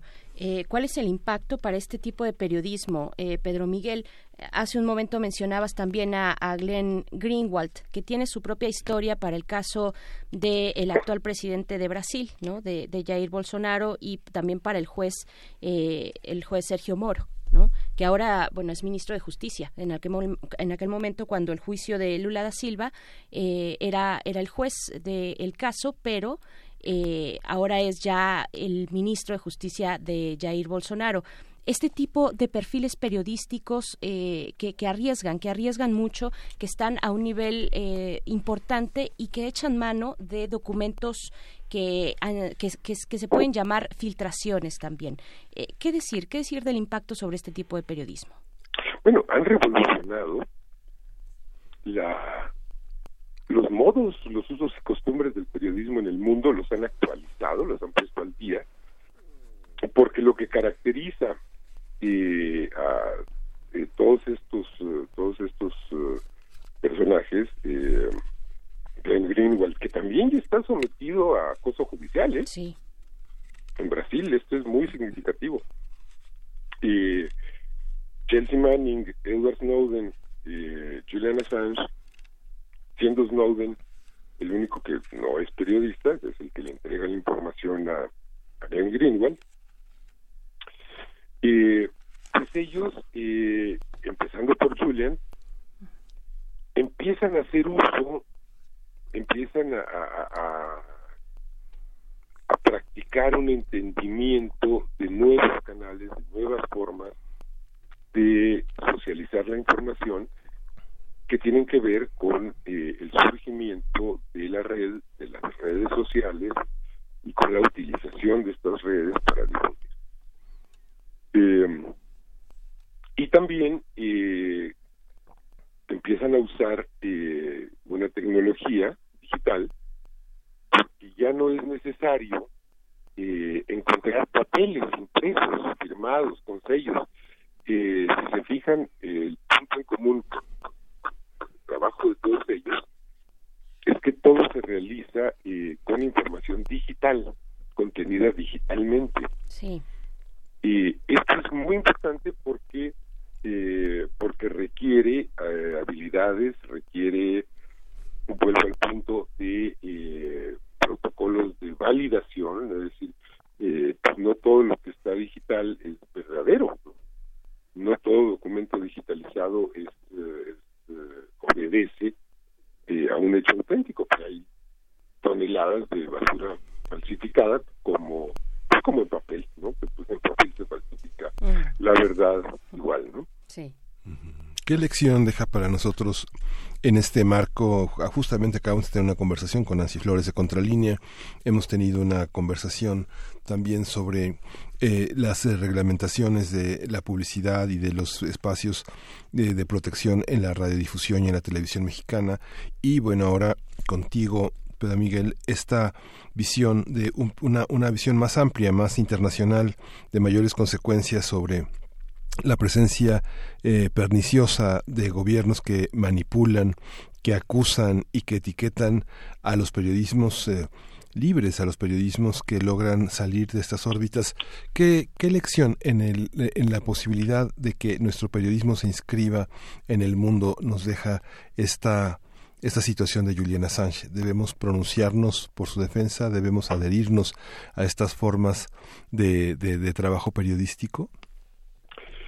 Fíjate, Miguel Ángel, que es muy interesante porque en el caso de México, el impacto mismo de la información que, que Julian Assange le proporcionó a mi periódico, a la jornada, eh, es muy revelador de, del poder de los medios, pero no el poder de divulgación de los medios, sino el poder de ocultación de los medios. Sí. Porque eh, en 2011, cuando se empezaron a publicar materiales que tenían un, llamémosle, un potencial explosivo pues, tan fuerte como Watergate, como enterarnos de que el embajador de Estados Unidos intervino en la colocación de Felipe Calderón en Los Pinos, como enterarnos de que García Luna, hoy preso, le ofreció a Estados Unidos toda la información de seguridad del país. Esta, esta clase de cosas, pues habrían debido dar lugar quizá eh, pues a, terremotos políticos que no ocurrieron y no ocurrieron porque eh, los otros medios no se sumaron. ¿eh? Hubo un cerco de silencio, lo digo eh, con toda la conciencia de lo que estoy diciendo, para no contar estas historias. Eh, y creo que esto incide de alguna manera en el desprestigio y en el declive de los medios tradicionales, incide en lo que ocurre un año después de que se divulgue esa información, eh, en el auge que cobran las redes sociales, en la gestación del movimiento Yo Soy 132, que está estrechamente vinculado. Y a futuro, yo diría, bueno, pues hay que distinguir lo que es censura de lo que no lo es. Este es un caso de censura concreto, crudo, brutal, eh, nugatorio de los derechos humanos de Julian, de la libertad de expresión y del derecho a la información de la sociedad. Claro. Hay que mantener la vigilancia y evitar que cualquier poder público cometa una barbaridad como estas, como la que se comete hace unos días por parte del Poder Judicial en contra de Sergio Aguayo. Claro. Hay un intento de acallar y de, y de escarmentar, Sí, escarmentar con todo, ¿no? claro, ¿no? Esto, esto debe ser absolutamente repudiado uniformemente por la sociedad, por, por quienes trabajamos eh, con la información, por la ciudadanía. Claro, el mismo Donald Trump decía que este caso de Julian Assange eh, iba a ser un ejemplo, un ejemplo de su guerra contra los periodistas de investigación. Así lo publica la misma jornada en, eh, pues, en este seguimiento muy puntual que le ha tocado a tu medio, eh, Pedro Miguel. Nos queda un minuto nada más para, para escuchar una conclusión y saber, después de las declaraciones eh, del abogado de la defensa de Julian Assange y de todo este contexto y todos los datos que ya sabemos, ¿crees que, que, que se va a extraditar al, al periodista australiano a los Estados Unidos? Eh, es tan, eh, es tan monstruoso desde el punto de vista legal, ético y político que, que me resisto a creer que pueda tener lugar tal extradición. Me resisto a creer que en pleno siglo XXI eh, alguien pueda ser condenado a décadas de prisión por contar la verdad. En un proceso que tiene lugar entre dos países que pues llevan toda su historia diciendo que son adalides de los derechos humanos y de la libertad de expresión. Así Eh, es. La sociedad también tiene que movilizarse y se está movilizando. Ujú. Incluso el día que inició el juicio, el 24 de febrero fue en esta semana, eh, se convocaron distintas movilizaciones. La Ciudad de México participó también de la Embajada del Reino Unido a la eh, de los Estados Unidos en protesta y por la defensa finalmente de la libertad de expresión y de prensa, de información que tenemos todos y todas con este caso de Wikileaks y Julian Assange. Eh, Pedro Miguel, te, te agradecemos mucho esta conversación, te mandamos un abrazo y, y también nos, eh, pues nos adherimos a estas esperanzas de que no se realice, de que el gobierno, en, bueno, de que la justicia en Londres pues haga lo propio y no se realice este proceso de extradición que le iría muy mal a Julian Assange en manos de eh, pues un país cuya presidencia se ha declarado en contra de los periodistas de investigación, ¿no? Muy bien, Berenice, Miguel Ángel, les agradezco mucho el espacio y les mando abrazos ustedes y para el auditorio. Igualmente, Pedro Miguel, gracias por estar con nosotros. Hasta pronto. Pedro Miguel, articulista de la jornada con el caso de Julian Assange, que se encuentra ya en su tercer día de juicio allá en Reino Unido por eh, pues este proceso, esta eh, petición de extradición que hizo el gobierno de los Estados Unidos para el caso de este eh, periodista, hacker también, eh, en, en un sentido positivo, en esta capacidad que se tiene de entender los procesos de la red, del entorno digital, de la encriptación, de la eh, protección de, de datos, en fin, de todo un conjunto de cosas que hoy acompañan al periodismo en el mundo. Y pues bueno, son las nueve, ya son las nueve, Miguel Ángel. Ya nos son las nueve. Nos despedimos de la radio Nicolaita, nos escuchamos mañana de 8 a 9 y bueno, quédese con nosotros en la siguiente hora de primer movimiento. Síguenos en redes sociales. Encuéntranos en Facebook como Primer Movimiento y en Twitter como arroba PMovimiento. Hagamos comunidad.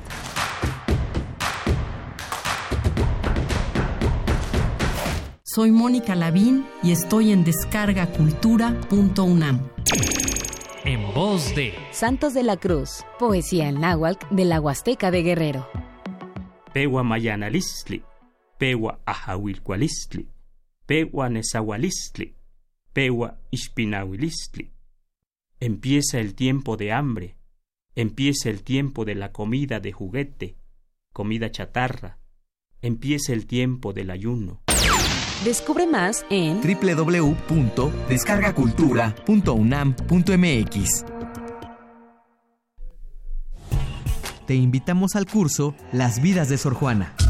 Hola, soy Sara Pot Herrera. Vamos a ver a Sor Juana, a la niña Juana, a una Sor Juana en la cocina, una Sor Juana en la enfermería, una Sor Juana que va y viene, Sor Juana como economista, Sor Juana como corista, Sor Juana música, Sor Juana pintora. Imparte la doctora Sara Pot Herrera. Sara Pot Herrera. Sala Carlos Chávez del Centro Cultural Universitario, los días 2, 3 y 4 de marzo, de las 17 a las 20 horas. Informes al 5622 7070, 5622 6605 o en www.grandesmaestros.unam.mx. El cupo es limitado, inscríbete ya. Invita el programa Grandes Maestros de Cultura UNAM. Habla Alejandro Moreno, presidente nacional del PRI. Muchos dicen que el PRI es el culpable de todo. Y en algo tienen razón.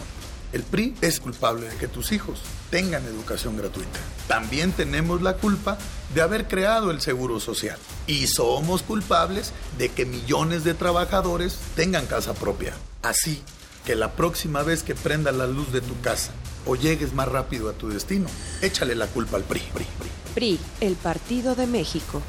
Si te sientes deprimido, con ansiedad o desesperado, no estás solo. En la línea de la vida podemos ayudarte. Llama al 800-911-2000. Te damos información y te escuchamos. También respondemos en redes sociales. Y ofrecemos pláticas, talleres y atención profesional en escuelas o centros de trabajo. No, te, pierdas. Juntos por la paz. Estrategia Nacional para la Prevención de Adicciones. Gobierno de México. La psicología observa al ser humano, sus escenarios y comprende su diversidad. Adentrémonos en ella. Juntos hagamos conciencia, psicología y sociedad. Cuarta temporada. Un programa de análisis y reflexión con Berenice Camacho y los doctores Mariana Gutiérrez Lara, Jorge Álvarez Martínez y Laura Ramos Langurén. Todos los lunes a las 18 horas por el 96.1 de FM y su retransmisión los jueves a las 16 horas por el 860 de AM. O si lo prefieres, escucha el podcast en radiopodcast.unam.mx. Radio UNAM, Experiencia Sonora. Coronavirus, coronavirus. Coronavirus 2019 de Wuhan. Desde los primeros días de este año, hemos visto el desarrollo de una epidemia causada por un nuevo coronavirus originado en China, que en poco tiempo ha llegado a varios países en los cinco continentes. Ante esta situación, la Organización Mundial de la Salud ha declarado el estado de emergencia de salud pública internacional.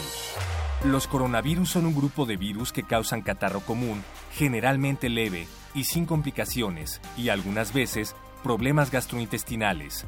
El nuevo coronavirus 2019, originado en China, se ha distinguido de los otros porque se contagia fácilmente y puede provocar enfermedad grave en poco tiempo, sobre todo en personas con alguna enfermedad previa o que no reciban atención oportuna.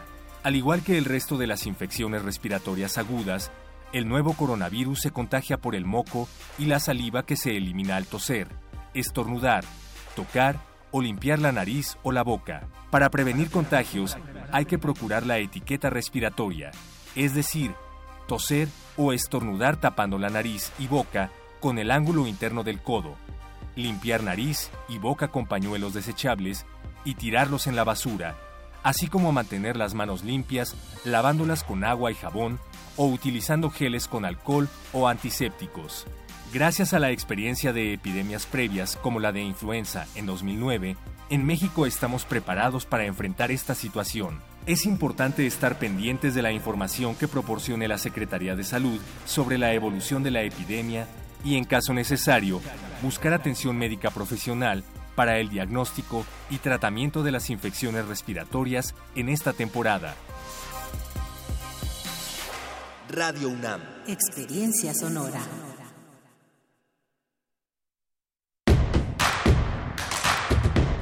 Encuentra la música de primer movimiento día a día en el Spotify de Radio UNAM y agréganos a tus favoritos.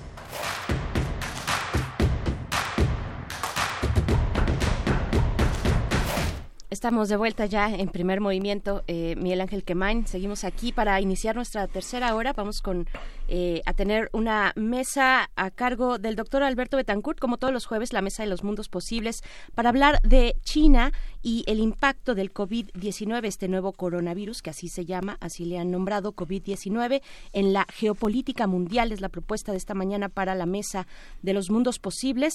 Y, y pues bueno, seguimos después de una hora, venimos de una hora eh, para quienes apenas nos sintonizan, de hablar de los contrastes de extremos de un mismo eh, oficio que eh, de una profesión que es el del eh, ejercicio periodístico una prensa que en sus formas pues ha tenido digamos sus expresiones más valientes, más innovadoras para el caso de lo que ocurrió con Wikileaks y todo este entorno más internacional, pero también estuvimos conversando con Nancy Flores sobre eh, eh, pues la relación comercial del expresidente Enrique Peña Nieto de su gobierno con algunos medios, con algunos medios de comunicación que finalmente son ejemplos. Ella nos mencionaba el ejemplo de eh, Joaquín López Dóriga, Oscar Mario Beteta encabezando la lista de ejemplos, pues que finalmente desvirtúan, desvirtúan este oficio, esta profesión eh, de llevar hasta el público información, información verificada, eh, veraz, oportuna también y, que finalmente también se disfraza, se disfraza eh, para, para echar mano, para echar mano pues de estos recursos, recursos públicos y presentar información como si, si fuera eso y no propaganda eh, o publicidad oficial que está, está delimitada, delineada, pero que cuando vemos estos saldos, estos saldos millonarios que vienen del erario hacia los bolsillos de estas empresas, porque son empresas de la información, pues bueno, es cuando llega una, una gran indignación, ¿no? Sí, justamente, justamente esta participación tan activa de periodistas develando estos, esta trama esta trama secreta que han mantenido de una manera eh, hipócrita eh, medios que eh, sí dicen defender la libertad de expresión, dicen defender la verdad, pero en realidad viven del, del negocio. Hemos dicho en primer movimiento muchas veces que la relación entre la prensa y el gobierno tiene que dirimirse en un campo público en el que los el campo periodístico sea capaz de recuperar la dignidad, la de credibilidad, la defensa de sus propios miembros que hasta hoy han sido uh, vilipendiados, asesinados, perseguidos, torturados por las fuerzas del poder, fundamentalmente las de la política que tratan de deshacerse, de aniquilar, de deshacerse físicamente de los periodistas. Esta, este nuevo gobierno ha fincado una nueva relación con los, con los, con los periodistas, en, en algunos casos generalizando, denostando, pero también marcando una nueva relación del dinero con los medios que es importante. Seguimos poniendo el dedo en el renglón en que la mayor protección para los periodistas es establecer desde los mecanismos de la ley, del gobierno, condiciones de trabajo dignas, posibilidades de garantizar eh, la educación, el bienestar de sus familias, de sus hijos, no solo tener guaruras o estar, o estar acuartelados o estar fuera de México, sino tener la garantía de la dignidad laboral, del respeto, porque muchos directores, muchos dueños de medios, mientras más enriquecen, más empobrecen a sus reporteros, más fragilidad laboral, más condicionamientos a su trabajo, más compra de silencios. Esa, esa parte es fundamental, que nuestros periodistas estén protegidos, que su familia esté protegida y que su, su, su su, su, físico esté protegido también. Así es, las condiciones en las que realizamos cotidianamente nuestro trabajo. Eh, pues bueno, hay comentarios en redes, le mandamos saludos a mm, Miguel Ángel Gemirán, que está presente siempre por aquí, Refrancito también nos dice saludos al buen arroba navegaciones, es la cuenta de Twitter de eh, Pedro Miguel, con quien platicamos del tema de Assange. Eh, saludos al buen navegaciones en estos tiempos tan complejos y donde un mundo supuestamente de libertades y conocimiento, los que mandan comparan a la información con el terrorismo y el espionaje, cuando es un derecho y así a niveles globales y locales, unos más burdos que otros. Muchas gracias por tu comentario, refrancito. Dice también Efren 52. Buenos días, primer movimiento, excelente trabajo de Nancy Contra. Es eh, arroba Nancy-contra, es su cuenta de Twitter. Eh, y de Contralínea, toda mi solidaridad para Nancy. Te refieres seguramente, eh, Efren, a pues este maltrato eh, ya lo decíamos, inaceptable que, tuvo en una llamada telefónica el, eh, Oscar Mario Beteta con nuestra compañera, nuestra colega Nancy, Nancy Flores, y pues bueno, que, ha, que, es, que es solamente una parte, una parte de lo que se expone en este reportaje que hace Nancy en, para el medio de Contralínea del cual estuvimos conversando eh, en esta mañana. Y pues bueno, a todos también, Edel Jiménez dice lo más triste eh, que este hombre ha vivido del dinero público. Se refiere yo creo que a Mario Beteta o a quién te refieres, Joaquín López Dóriga también, ahí para escoger, y que haya, eh, y que haya quien lo escuche. Yo no lo he escuchado jamás y jamás lo haré, nos dice Edel Jiménez. Bueno, a todos y cada uno de los que se comunican y a los que no también les mandamos un abrazo. Gracias por permanecer a la escucha de Radio UNAM. Vamos a ir eh, primero con la poesía necesaria, después llega la mesa del día y finalmente nuestra sección de derechos humanos de todos los jueves. El tema de hoy a cargo de Jacobo Dayan, coordinador, de eh, coordinador académico de la Cátedra Nelson Mandela de Derechos Humanos en las Artes de la UNAM. El tema es el Día de Dignificación de las Víctimas del Conflicto Armado en Guatemala y sus lecciones para México. Esto que se conmemora el 25 de febrero hace dos días y pues bueno, ese es el tema que propone Jacobo Dayan para esta, para esta mañana.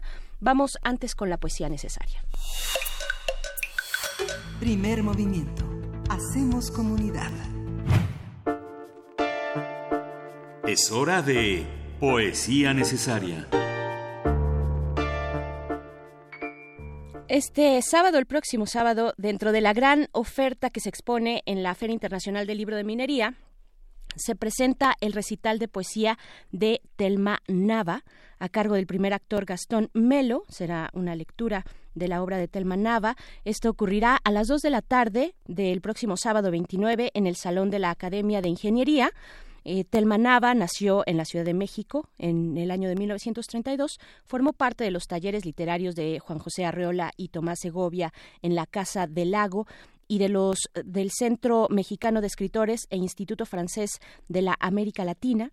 Y pues bueno, vamos a escuchar el poema que se titula La ciudad inocente eh, de Telma Nava y se puede encontrar en los materiales de lectura de la UNAM de manera digital. Ahí está en nuestras redes sociales la liga para que ustedes puedan, eh, pues junto con este poema, también poder eh, leer y disfrutar de una muestra más amplia de la obra de esta escritora mexicana, Telma Nava.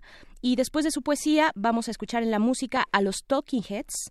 La canción que vamos a escuchar se llama Houses in Motion de Talking Heads, pero vamos antes con Telma Nava que eh, con este poema La ciudad inocente. La ciudad inocente. Ciudad antropófaga, ¿por qué caminas en nosotros y te mueves como una bestia que la sombra confunde? Te desperezas en todos los habitantes que te identifican en esta cierta debilidad de otoño, hábilmente disimulada. Nada puedes hacer cuando te derriban el último sueño y te constituyen catedrales amarillas para obligarte a no pensar en un pasado al que te obstinas en aferrarte. Inocente de todo mal, desoída, muda y sorda, estatua que la tierra sepulta a medias. De todas partes llegan y te miran, te acosan, y tú los escuchas como una loca que nada comprende. ¿Quién se atreve a acusarte de corrupta, tú, enorme vientre de innumerables hijos que te inventan un nombre, una emoción secreta, una lágrima turbia?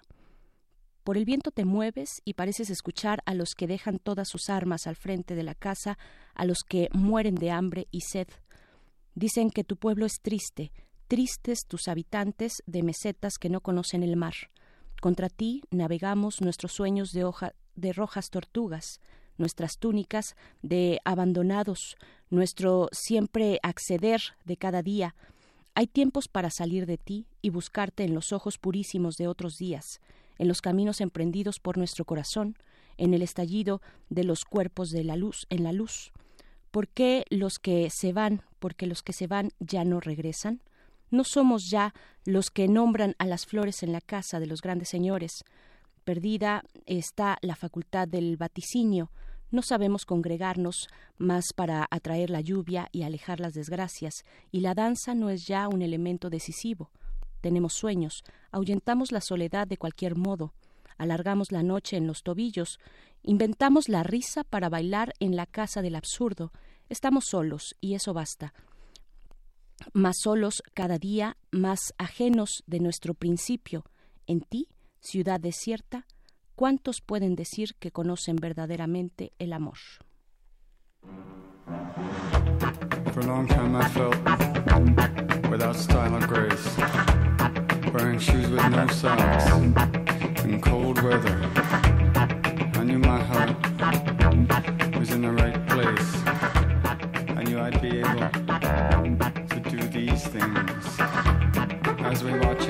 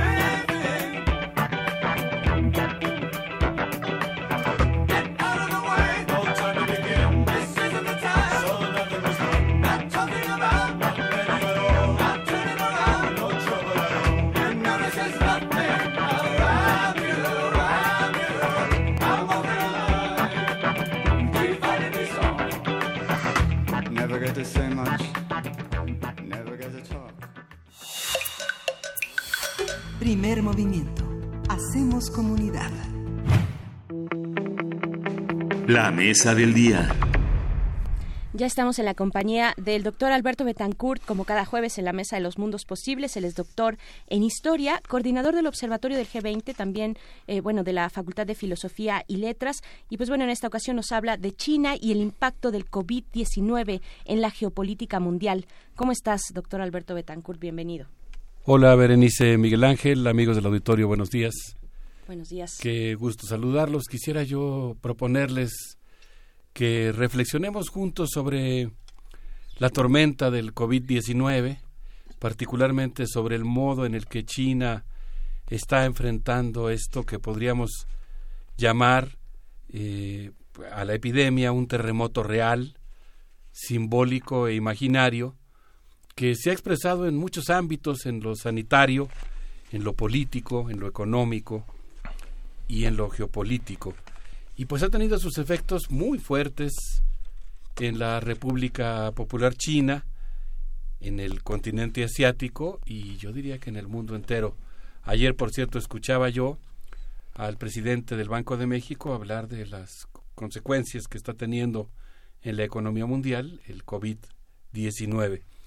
Pues eh, creo que vale la pena preguntarnos entonces cómo es que China está enfrentando la tormenta, qué tipo de relato está produciendo sobre la manera en que enfrenta la tormenta, eh, cómo es que lo está narrando, cómo está narrando este fenómeno algunos otros medios, sobre todo los anglosajones, y también qué es lo que está diciendo la Organización Mundial de la Salud.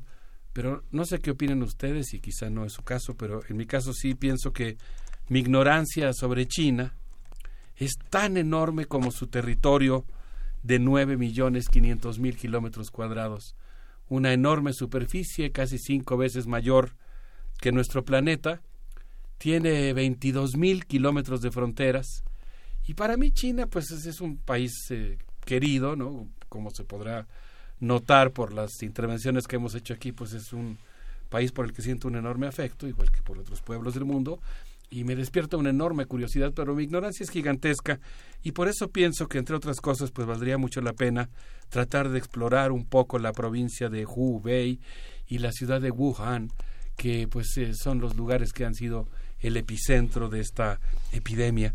Quisiera yo comenzar diciendo que Hubei es una de las 22 provincias de China.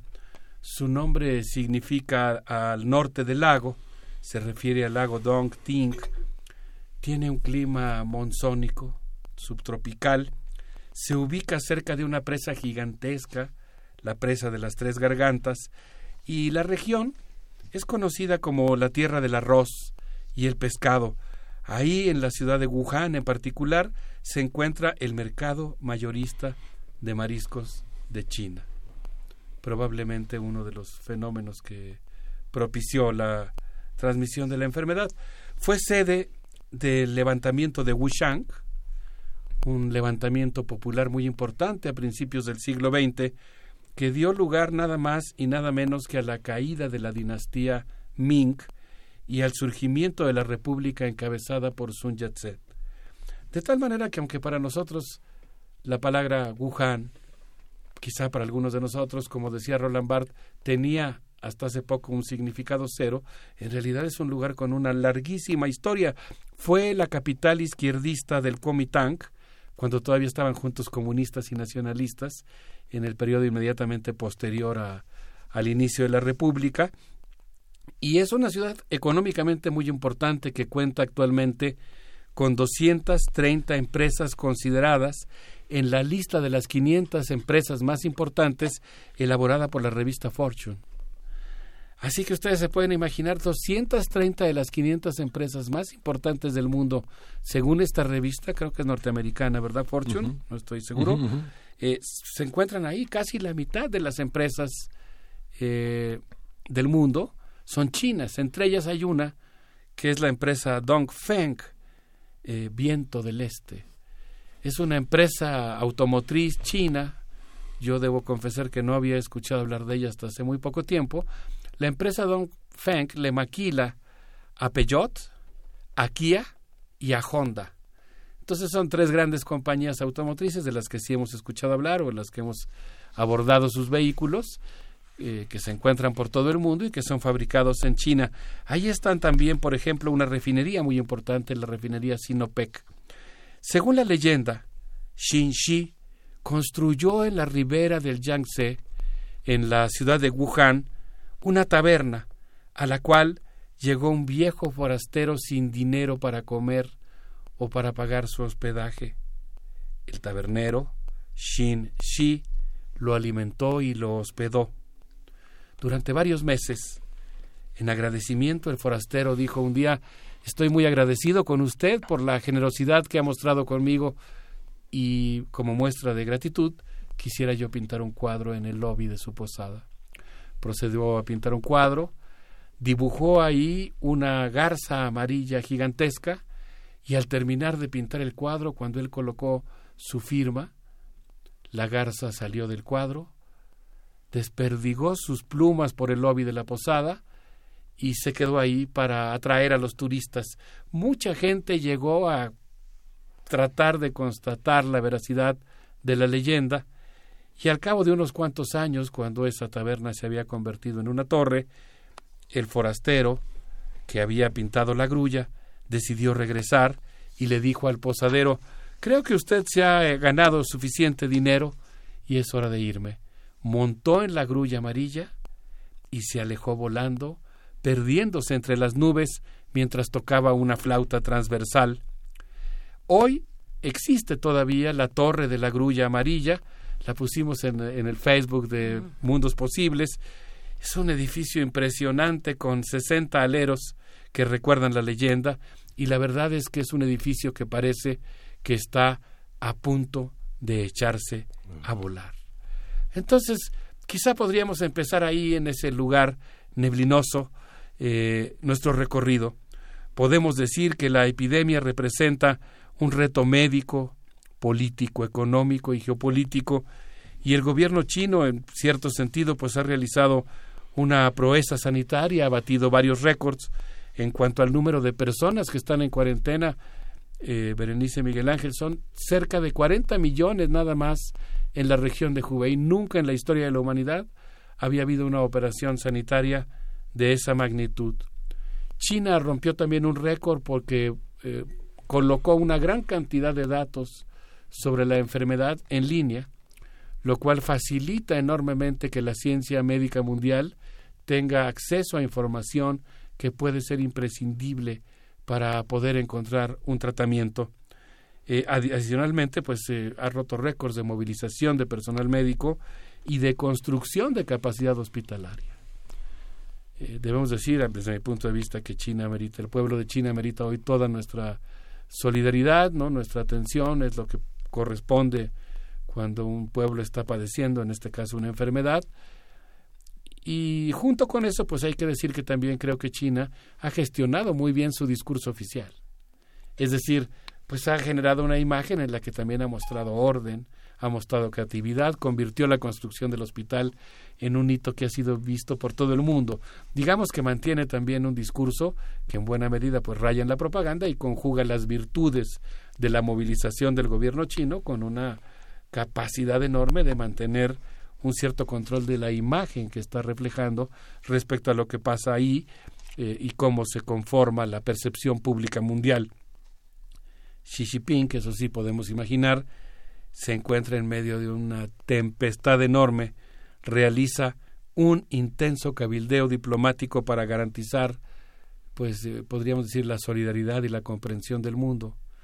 Está negociando con todos los países con los que China tiene frontera, entabla continuamente comunicaciones telefónicas con los presidentes de los países aledaños y pues está, eh, digamos, haciendo lo posible por evitar que las medidas tomadas para evitar la epidemia se conviertan en un problema político grave, en una grave crisis política al interior de China y sobre todo pues que los efectos en la economía china pues vayan a afectar el papel preponderante que está jugando China en la geopolítica y en la eh, geoeconomía mundial. Pues, son, eh, son, son, son temas una, un, un, fenómeno como el que como el que tenemos ahora pues eh, evidentemente pone en jaque todo no es algo una potencia que se ha desarrollado de esta manera pues es evidente que pone que, que pone que afecta a todo el territorio del mundo no simplemente la fecha, las cifras que dabas 22 mil kilómetros de fronteras o hay que recordar que la frontera mexicana del río Bravo de México Estados Unidos que atraviesa cuatro estados es apenas de 3.200 metros digamos siete kilómetros si, si tenemos esa esa nada más siete veces las fronteras de China, ¿no? esa, esa, magnitud, ¿no? Es enorme, por supuesto, y es un ángulo muy original, me parece, el que, el que presentas, eh, doctor Alberto Betancourt, eh, que no, no se ha escuchado cotidianamente. Hay algunos en un primer momento tal vez eh, por algunos medios de comunicación eh, se señalaba si la información estaba sesgada o no, pero finalmente no, no de esta manera. El relato de la propia China, del gobierno chino, sobre eh, cómo está enfrentando esta emergencia para su país, que se ha convertido en una emergencia global. Sí, creo que es un tema muy atractivo, ¿no? Primero el hecho en sí mismo, ¿no? Lo que representa, el impacto que tiene todas sus aristas Luego, pues también la manera en que se está narrando, ¿no? Hay una narrativa que a mí me gusta mucho que enfatiza el tema de la solidaridad. Hay un video, por ejemplo, que se está que está circulando en las redes sociales que habla del cariño que el pueblo de China le, manda a Wuhan. Ah, eh, el gobierno chino promovió otro video con el Instituto Confucio, con las diversas sedes del Instituto Confucio de gente que le manda saludos a Wuhan desde diferentes lugares del mundo.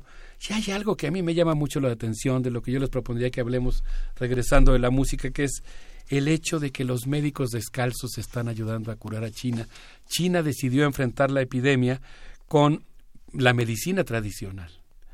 Y pues me gustaría comentarles ahora que regresemos de la música de algunas de las ideas que expuso el doctor Shank Boli de la Academia de Ingeniería de China, quien afirmó que la medicina tradicional de ese país aporta sabiduría oriental a la lucha contra la pandemia, que complementa la medicina occidental y que pues ayuda mucho a mejorar el sistema inmune de las personas. Eh, de hecho, el viernes pasado se puso en marcha al interior de un deportivo de Wuhan el primer hospital de medicina, tradicional china en el epicentro de la epidemia, el cual atenderá 800 pacientes y según el doctor Shang, que encabeza un equipo de 109 doctores provenientes de cinco hospitales, la medicina tradicional va a jugar un papel muy importante porque tiene la capacidad de producir recetas personalizadas para cada uno de los enfermos. Qué cosa, ¿no? Más o menos la mitad de los enfermos del COVID-19 están siendo tratados con medicina tradicional china, pero les propongo que escuchemos a Chacha y su grupo Disrupt, que interpretan esto que vamos a escuchar en el concierto que tuvieron en Berlín hace unas semanas. Vamos a escucharlo.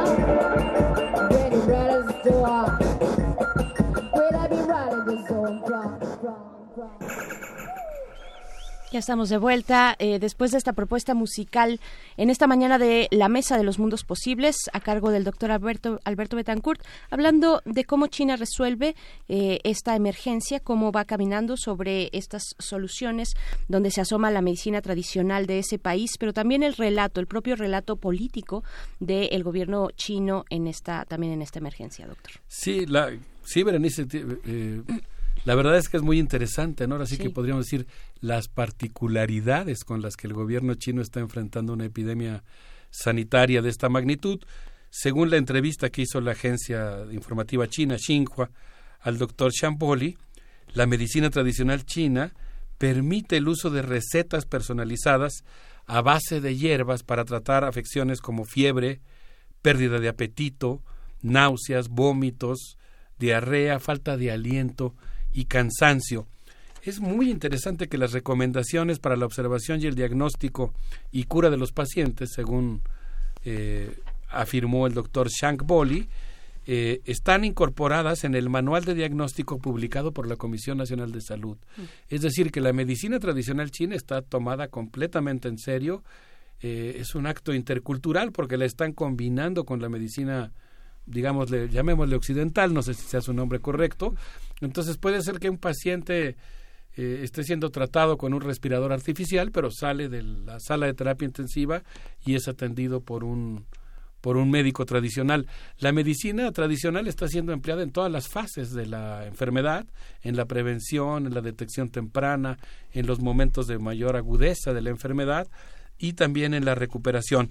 El doctor Shamboli recomendó eh, está siguiendo un programa, perdón, de cómo hay pacientes que han sido dados de alta, por ejemplo, y que están siendo atendidos con compuestos herbales recetados de manera personalizada, a los cuales se les eh, supervisa para observar sus indicadores físicos y químicos con técnicas occidentales.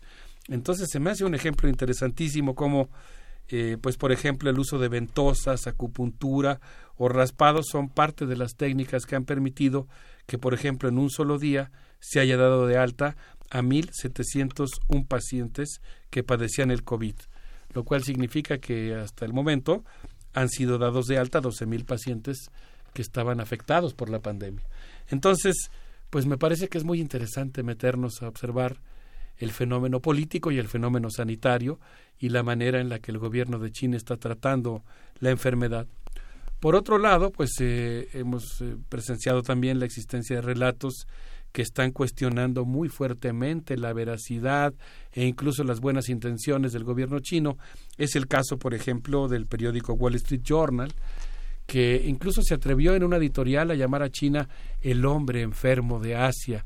La manera con la que los racistas se referían a ese gigantesco país a principios del siglo XX y la alusión racista valió la expulsión de tres reporteros de Wall Street Journal que fueron expulsados inmediatamente del territorio chino. Pero esta empresa, eh, Wall Street Journal, que está enfatizando más bien la crisis política que se está viviendo en China, puso como ejemplo el hecho de que fue depuesto el secretario general del Partido Comunista Chino de la provincia de Hubei como signo de desaprobación sobre la manera en que había manejado eh, la epidemia durante las primeras semanas. Quisiera resaltar simplemente que el periódico Wall Street Journal se ha llamado la atención sobre un, un conglomerado de empresas que nacieron incubadas en Davos en el año 2017, que están coaligadas con el Instituto Nacional de Salud de los Estados Unidos y que han visto una gran oportunidad de mercado con la coyuntura que se ha presentado con la epidemia de COVID-19. Hay un grupo de empresas, entiendo que están eh, bajo la sombrilla de un gran consorcio que se llama Moderna, que ha decidido utilizar los datos sobre la información genética, el, código genético del virus, para apresurarse a probar una nueva técnica de elaboración de vacunas eh, que a diferencia del método tradicional es muchísimo más rápido. En el método tradicional eh, se, mm, se combina el virus con un químico que lo debilita, después este se introduce en el cuerpo y la persona pues genera eh, antígenos para combatir ese virus. Ese procedimiento puede tardar dos o tres años. Actualmente estas empresas cobijadas por Davos eh, es un método muy curioso porque pusieron a, concurso, digamos, a, competir a cuatro empresas que forman parte del consorcio y cada una de ellas está probando una nueva técnica de producción rápida de vacunas que consiste en copiar la secuencia genética, imitarla con una molécula que se inyecta en el cuerpo y que permite la formación de los, de los antígenos. Digamos que es una, un procedimiento cibernético de copia de secuencias de ADN para producir las vacunas, pero aquí me llama mucho la atención la filosofía con la que está siendo enfocada. Obviamente la idea es contribuir a la salud, pero también viendo el tema como un gran negocio. Y yo creo que al menos en términos de los relatos, pues estamos constatando la existencia de dos eh, relatos muy diferentes o de dos maneras muy distintas de entender el problema.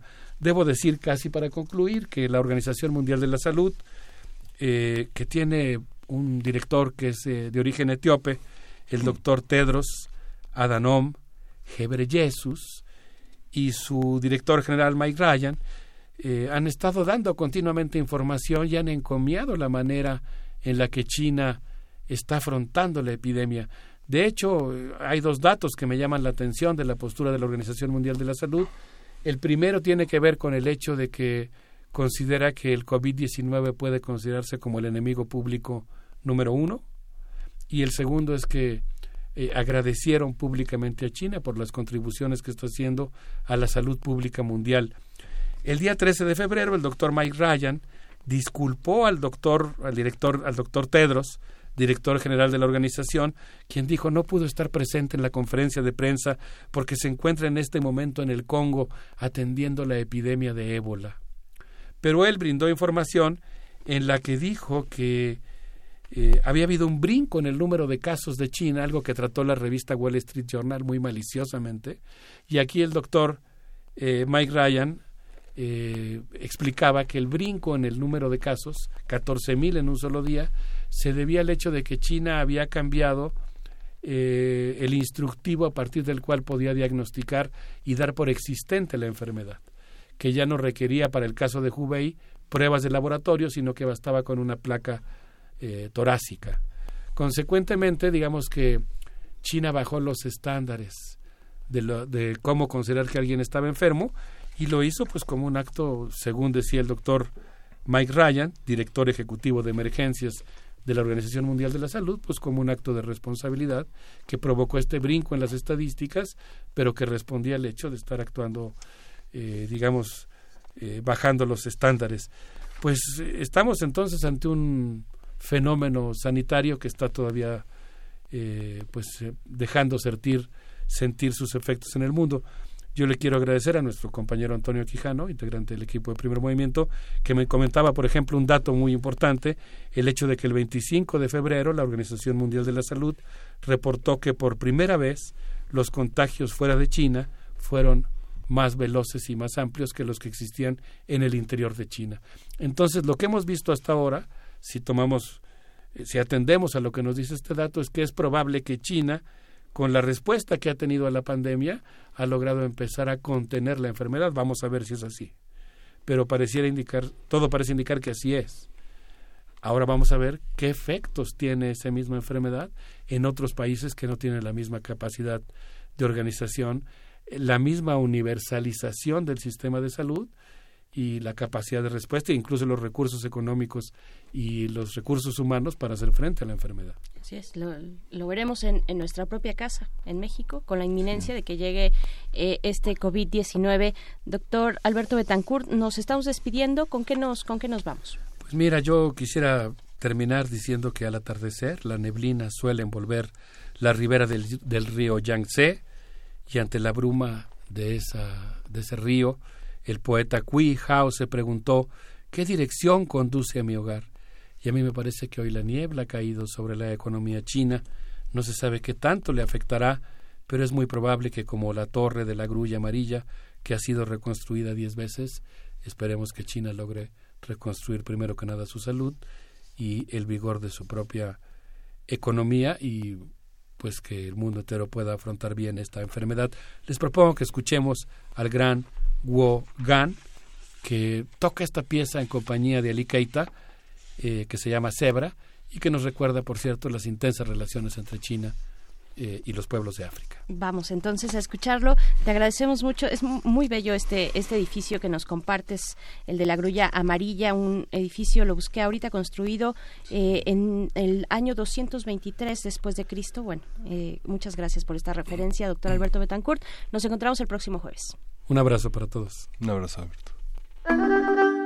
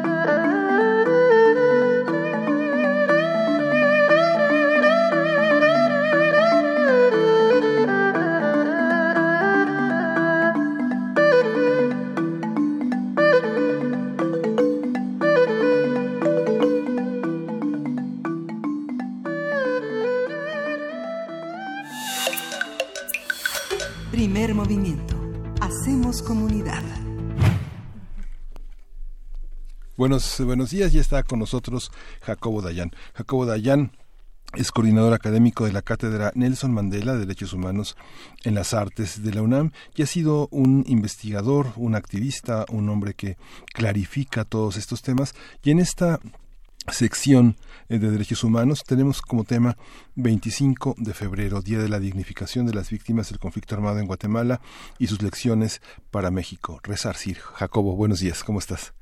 ¿Qué tal, Miguel Ángel? ¿Cómo estás? Buenos días. Pues una fecha muy importante de algo, de algo que está muy cerca y al mismo tiempo tan lejos de nuestra cultura política, ¿verdad?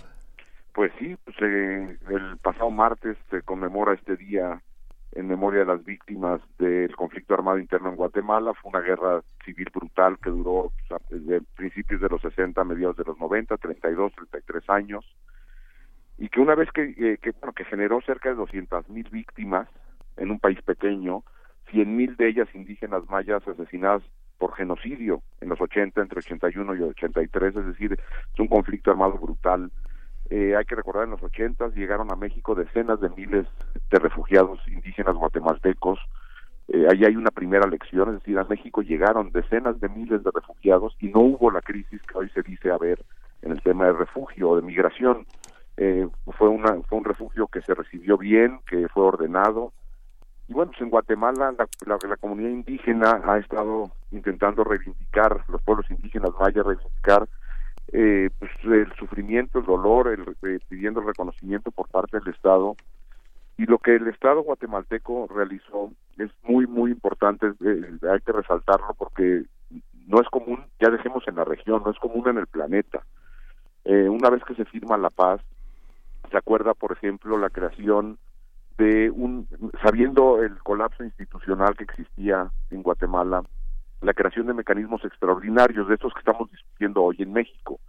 Se crea una Comisión de la Verdad con acompañamiento internacional, se crea un mecanismo internacional contra la impunidad con acompañamiento internacional, se empezaron a fortalecer las instituciones ordinarias al grado de que se llevó a juicio en Guatemala, en tribunales locales, a exmilitares y, y hay sentencias por crímenes de guerra, por genocidio, e incluso algunos expresidentes se encuentran en prisión por temas de corrupción, y el máximo responsable del genocidio, Efraín Ríos Montt, fue procesado por genocidio, después eh, sentenciado, eh, repito, con una sentencia dura, fuerte, más de 50 años de, de prisión, después se revirtió esa sentencia por esos legalismos eh, que que siguen incrustados dentro de las instituciones políticas, una red de protección política impidió que purgara sentencias, se, se obligó a retomar el juicio y ya luego murió él eh, sin, ser, sin, sin volver a, recibir una condena. Pero lo importante es todos los avances evidentemente con traspiés que se han hecho en Guatemala por conocer la verdad de lo ocurrido. Hay dos comisiones de la verdad, una comisión de la verdad ciudadana realizada por la Iglesia Católica Guatemalteca y luego una, una comisión de la verdad oficial con acompañamiento internacional eh, que emitió recomendaciones que de a poco se han ido implementando en Guatemala. Eso no quiere decir que la, los, los pueblos indígenas vivan eh, en pleno igualdad y derechos en Guatemala, pero ha habido avances. Y yo creo que ahí están esas lecciones para México y para la región. Es decir, eh, el Estado asumiendo su incapacidad, su debilidad, e, e, instrumentando mecanismos que ayuden a pasar, en este caso, un conflicto armado brutal de más de 32, 33 años. El otro es el tema del refugio. México entonces creó a la Comisión Mexicana de Apoyo a Refugiados, la COMAR, y se recibió, el, eh, abrió oficina en México el ACNUR, el Alto Comisionado de Naciones Unidas para Refugiados. México fue capaz de procesar decenas y decenas de miles de refugiados guatemaltecos que estuvieron en nuestro territorio por más de 10, 12 años y después, una vez terminado el conflicto, regresaron eh, algunos de ellos a Guatemala, otros se quedaron acá. Es decir, esta crisis que hoy se habla de la crisis migratoria, pues habría que ponerla en contexto con esa, con ese refugio de los 80 guatemaltecos donde se pudo procesar. Y bueno, y también nosotros tendríamos que pensar en el fortalecimiento de nuestras instituciones, que no hemos hecho, y de mecanismos extraordinarios como los que se implementaron en Guatemala. Sí, en esa migración estuvo Rigoberta Menchú. Es correcto, Rigoberta Menchú es sobreviviente de esa época. Y es interesante eh, volvernos a acercar a estos, a, esos personajes, como el caso de Efraín Ríos Montt, que es pues considerado, no sé si el más, pero uno de los más grandes, de, eh, de los más sangrientos dictadores de la historia latinoamericana, ¿no? De, eso estamos hablando y de ese impacto eh, de violencia sobre la comunidad, los distintos pueblos mayas en Guatemala.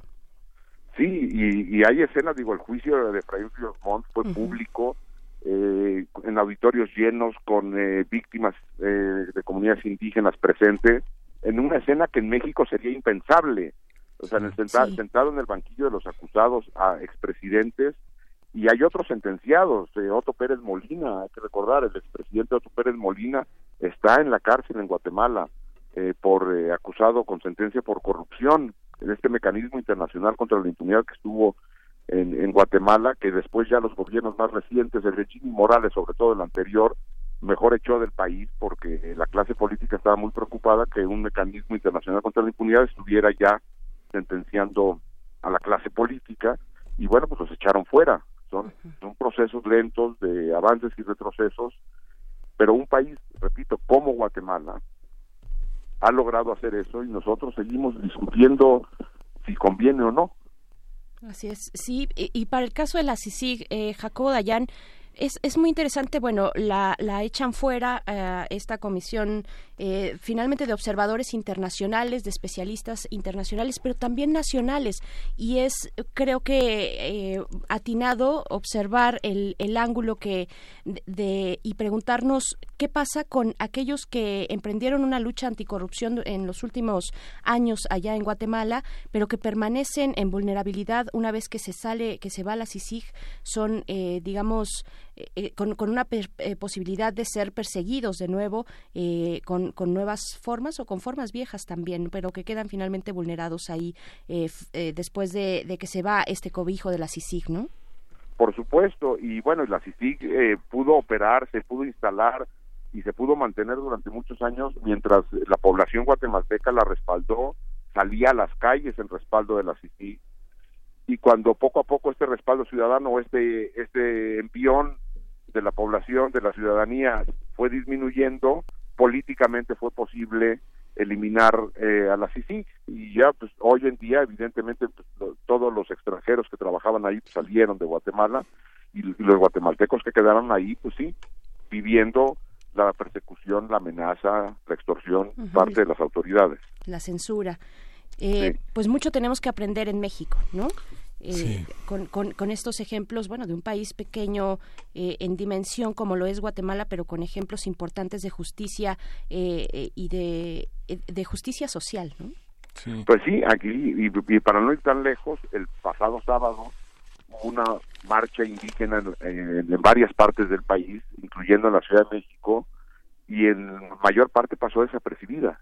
Sí. Sí, sí, sí, claro. A mí me llama la atención que en este caso eh, eh, hay 5.000 niños y niñas desaparecidos que representaron el 18% pues de todas las violaciones a derechos humanos durante ese conflicto armado, es decir que uno de cada cinco víctimas era un niño o una niña y me sorprende pues el programa el programa que ahora presentan la Secretaría de Gobernación con la CEP y la Secretaría de Salud de salud, de salud sobre el plan de protección a menores, ¿no? donde gran parte de la mayoría de los archivos PDF, por ejemplo, las de la, la guía de protección a niñas, a niños, adolescentes, no están no están los informes, tiene cuatro años de fundada y los, y los informes anteriores no están. Están, claro, las fotos de las juntas, pero ¿cómo proteger eh, a la infancia cuando tenemos eh, este último mes de enormes atentados? Claro, también es una coyuntura, pero está esto que tú has señalado desde hace mucho tiempo, desde hace por lo menos dos años aquí en Primer Movimiento, Jacobo, tiene que ver con esa capacidad de resarcir, de pensar los problemas desde una dimensión mucho más amplia, ¿no? Pues sí, eh, que me parece incluso que este gobierno cuando llega llega con un diagnóstico correcto y la implementación ya de las medidas se quedan brutalmente cortas. Eh, la red por los derechos de la infancia ha documentado eh, los nada más entrando al tema de niñas, niños y adolescentes, pues, decenas de miles de, niñas, niños y adolescentes asesinados, desaparecidos. No hay una política integral por ejemplo, en el caso de, de, la niñez. Tampoco tenemos eh, nada que se esté eh, encaminando a reducir la impunidad en el país. El modelo de seguridad es un modelo que empieza a repetirse en los últimos dos sexenios. Es decir, yo creo que necesitamos tomarnos en serio los diagnósticos y las soluciones. Así es, bueno, con esta, eh, estas manifestaciones de la semana pasada que mencionabas, Jacobo Dayan, que finalmente también, o precisamente la semana pasada estuvimos conmemorando eh, y festejando también, porque hay mucho que festejar eh, en la expresión de la lengua materna de las distintas lenguas indígenas en nuestro país, pues es paradójico, ¿no? En ese Día Internacional de la Lengua Materna, en los contrastes cuando el presidente de la República, hay que decirlo, sale y dice que es una lástima el caso de Samir Flores, porque ha sido un motivo para golpear a su propio gobierno, ¿no? Pues cuando, mientras el presidente sigue pensando que todo lo que ocurre ocurre alrededor y por y para él, pues es no entender lo que está pasando. El asesinato de Samir, así como el de otras decenas y decenas de defensoras y defensoras de derechos humanos y de, y de, y de la tierra y el territorio, tienen que ser abordados y no tienen nada que ver con atacar o no a su gobierno. Eh, Los megaproyectos tienen que ser consultados con los pueblos indígenas. Las consultas que están haciendo no están apegadas a ningún estándar internacional. Lo ha dicho la propia Naciones Unidas y la respuesta del gobierno fue que Naciones Unidas no está entendiendo el método de consultas. Bueno, si nadie entiende más que ellos, estamos en problemas. Así es. Ahora un pueblo como el guatemalteco que ha sido este considerado bajo los esquemas de la discriminación, de etiquetarlos con la ignorancia, nos, nos recordaba como en la mañana una radio escucha María Elizondo de este cuento de Augusto Monterroso, El Eclipse, donde un, un hombre va a ser ejecutado, un, un, un monje español, y les los amenaza con que va a ocurrir un eclipse y justamente los sacerdotes se reúnen y le dan todas las fechas de los eclipses pasados y futuros, ¿no? Hay esa, esa, esa parte del diagnóstico que pues, lo tenemos claro, ¿no? Es algo que sabemos, pero las medidas de implementarlo pues están distantes para, al parecer, ¿no? Así es, y no hay que echarlo en saco roto. Yo creo lo que nos comentas esta mañana, eh, Jacobo Dayan, sobre estos procesos de justicia, son, son puntuales, son puntuales. Eh, sí son también un ideal para seguir caminando hacia eso, hacia no perder la ruta, pero también son actos muy puntuales, dos comisiones de la verdad verdad eh, para estos procesos de justicia de eh, 30 años de violencia en, en, Guatemala y te agradecemos mucho que lo traigas a la, a la memoria, pero también al presente, ¿no? No, pues gracias a ustedes y hay que mantener el ojo puesto en las demandas del Consejo Nacional Indígena, del EZLN, de los demás pueblos indígenas. Así es. Sí. Pues muchas gracias, Jacobo Dayan. Nos escuchamos pronto eh, en esta sección de Derechos Humanos. Muchísimas gracias. Un abrazo. Abrazo, hasta luego. Hasta pronto. Hasta pronto. Pues ahí estuvo Jacobo Dayan, coordinador académico de la Cátedra Nelson Mandela de Derechos Humanos en las Artes de la UNAM, hablando de este día, el pasado 25 de febrero, día de dignificación de las víctimas del conflicto armado en Guatemala, un conflicto pues que duró eh, eh, 36 de mil, ajá, 36 años exactamente, 1960 1996, con un personaje como Ríos Montt, Efraín Ríos Montt, pues condenado por genocidio a comunidades mayas en eh, allá en Guatemala. Pues bueno, vamos a hacer una pausa, una pausa musical, vamos a escuchar. No, ya nos vamos. ¿Ya nos vamos? ¿Sin pausa musical? con la musiquita sí con la musiquita lo que nos vamos a ir es eh, lo que con lo que nos vamos es de de, Pom, eh, de Pompini Sisters eh, la canción es Ibi Hibis, es la canción que vamos a escuchar y con esto nos despedimos. Nos encontramos mañana a las 7 de la mañana. Nos encontramos mañana, esto fue Primer Movimiento. El mundo desde la universidad.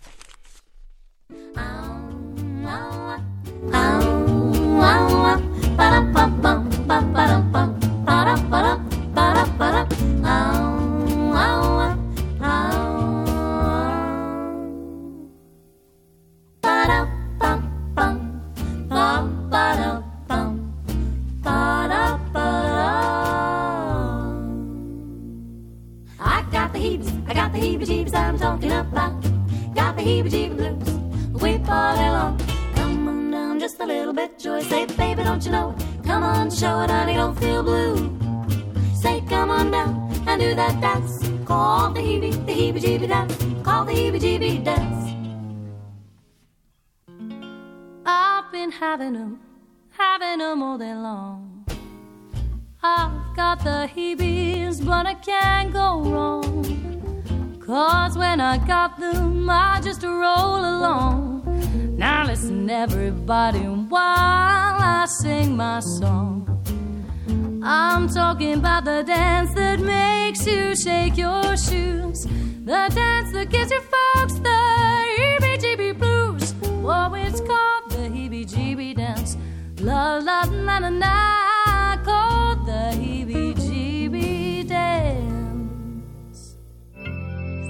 Radio UNAM presentó Primer movimiento. El mundo desde la universidad.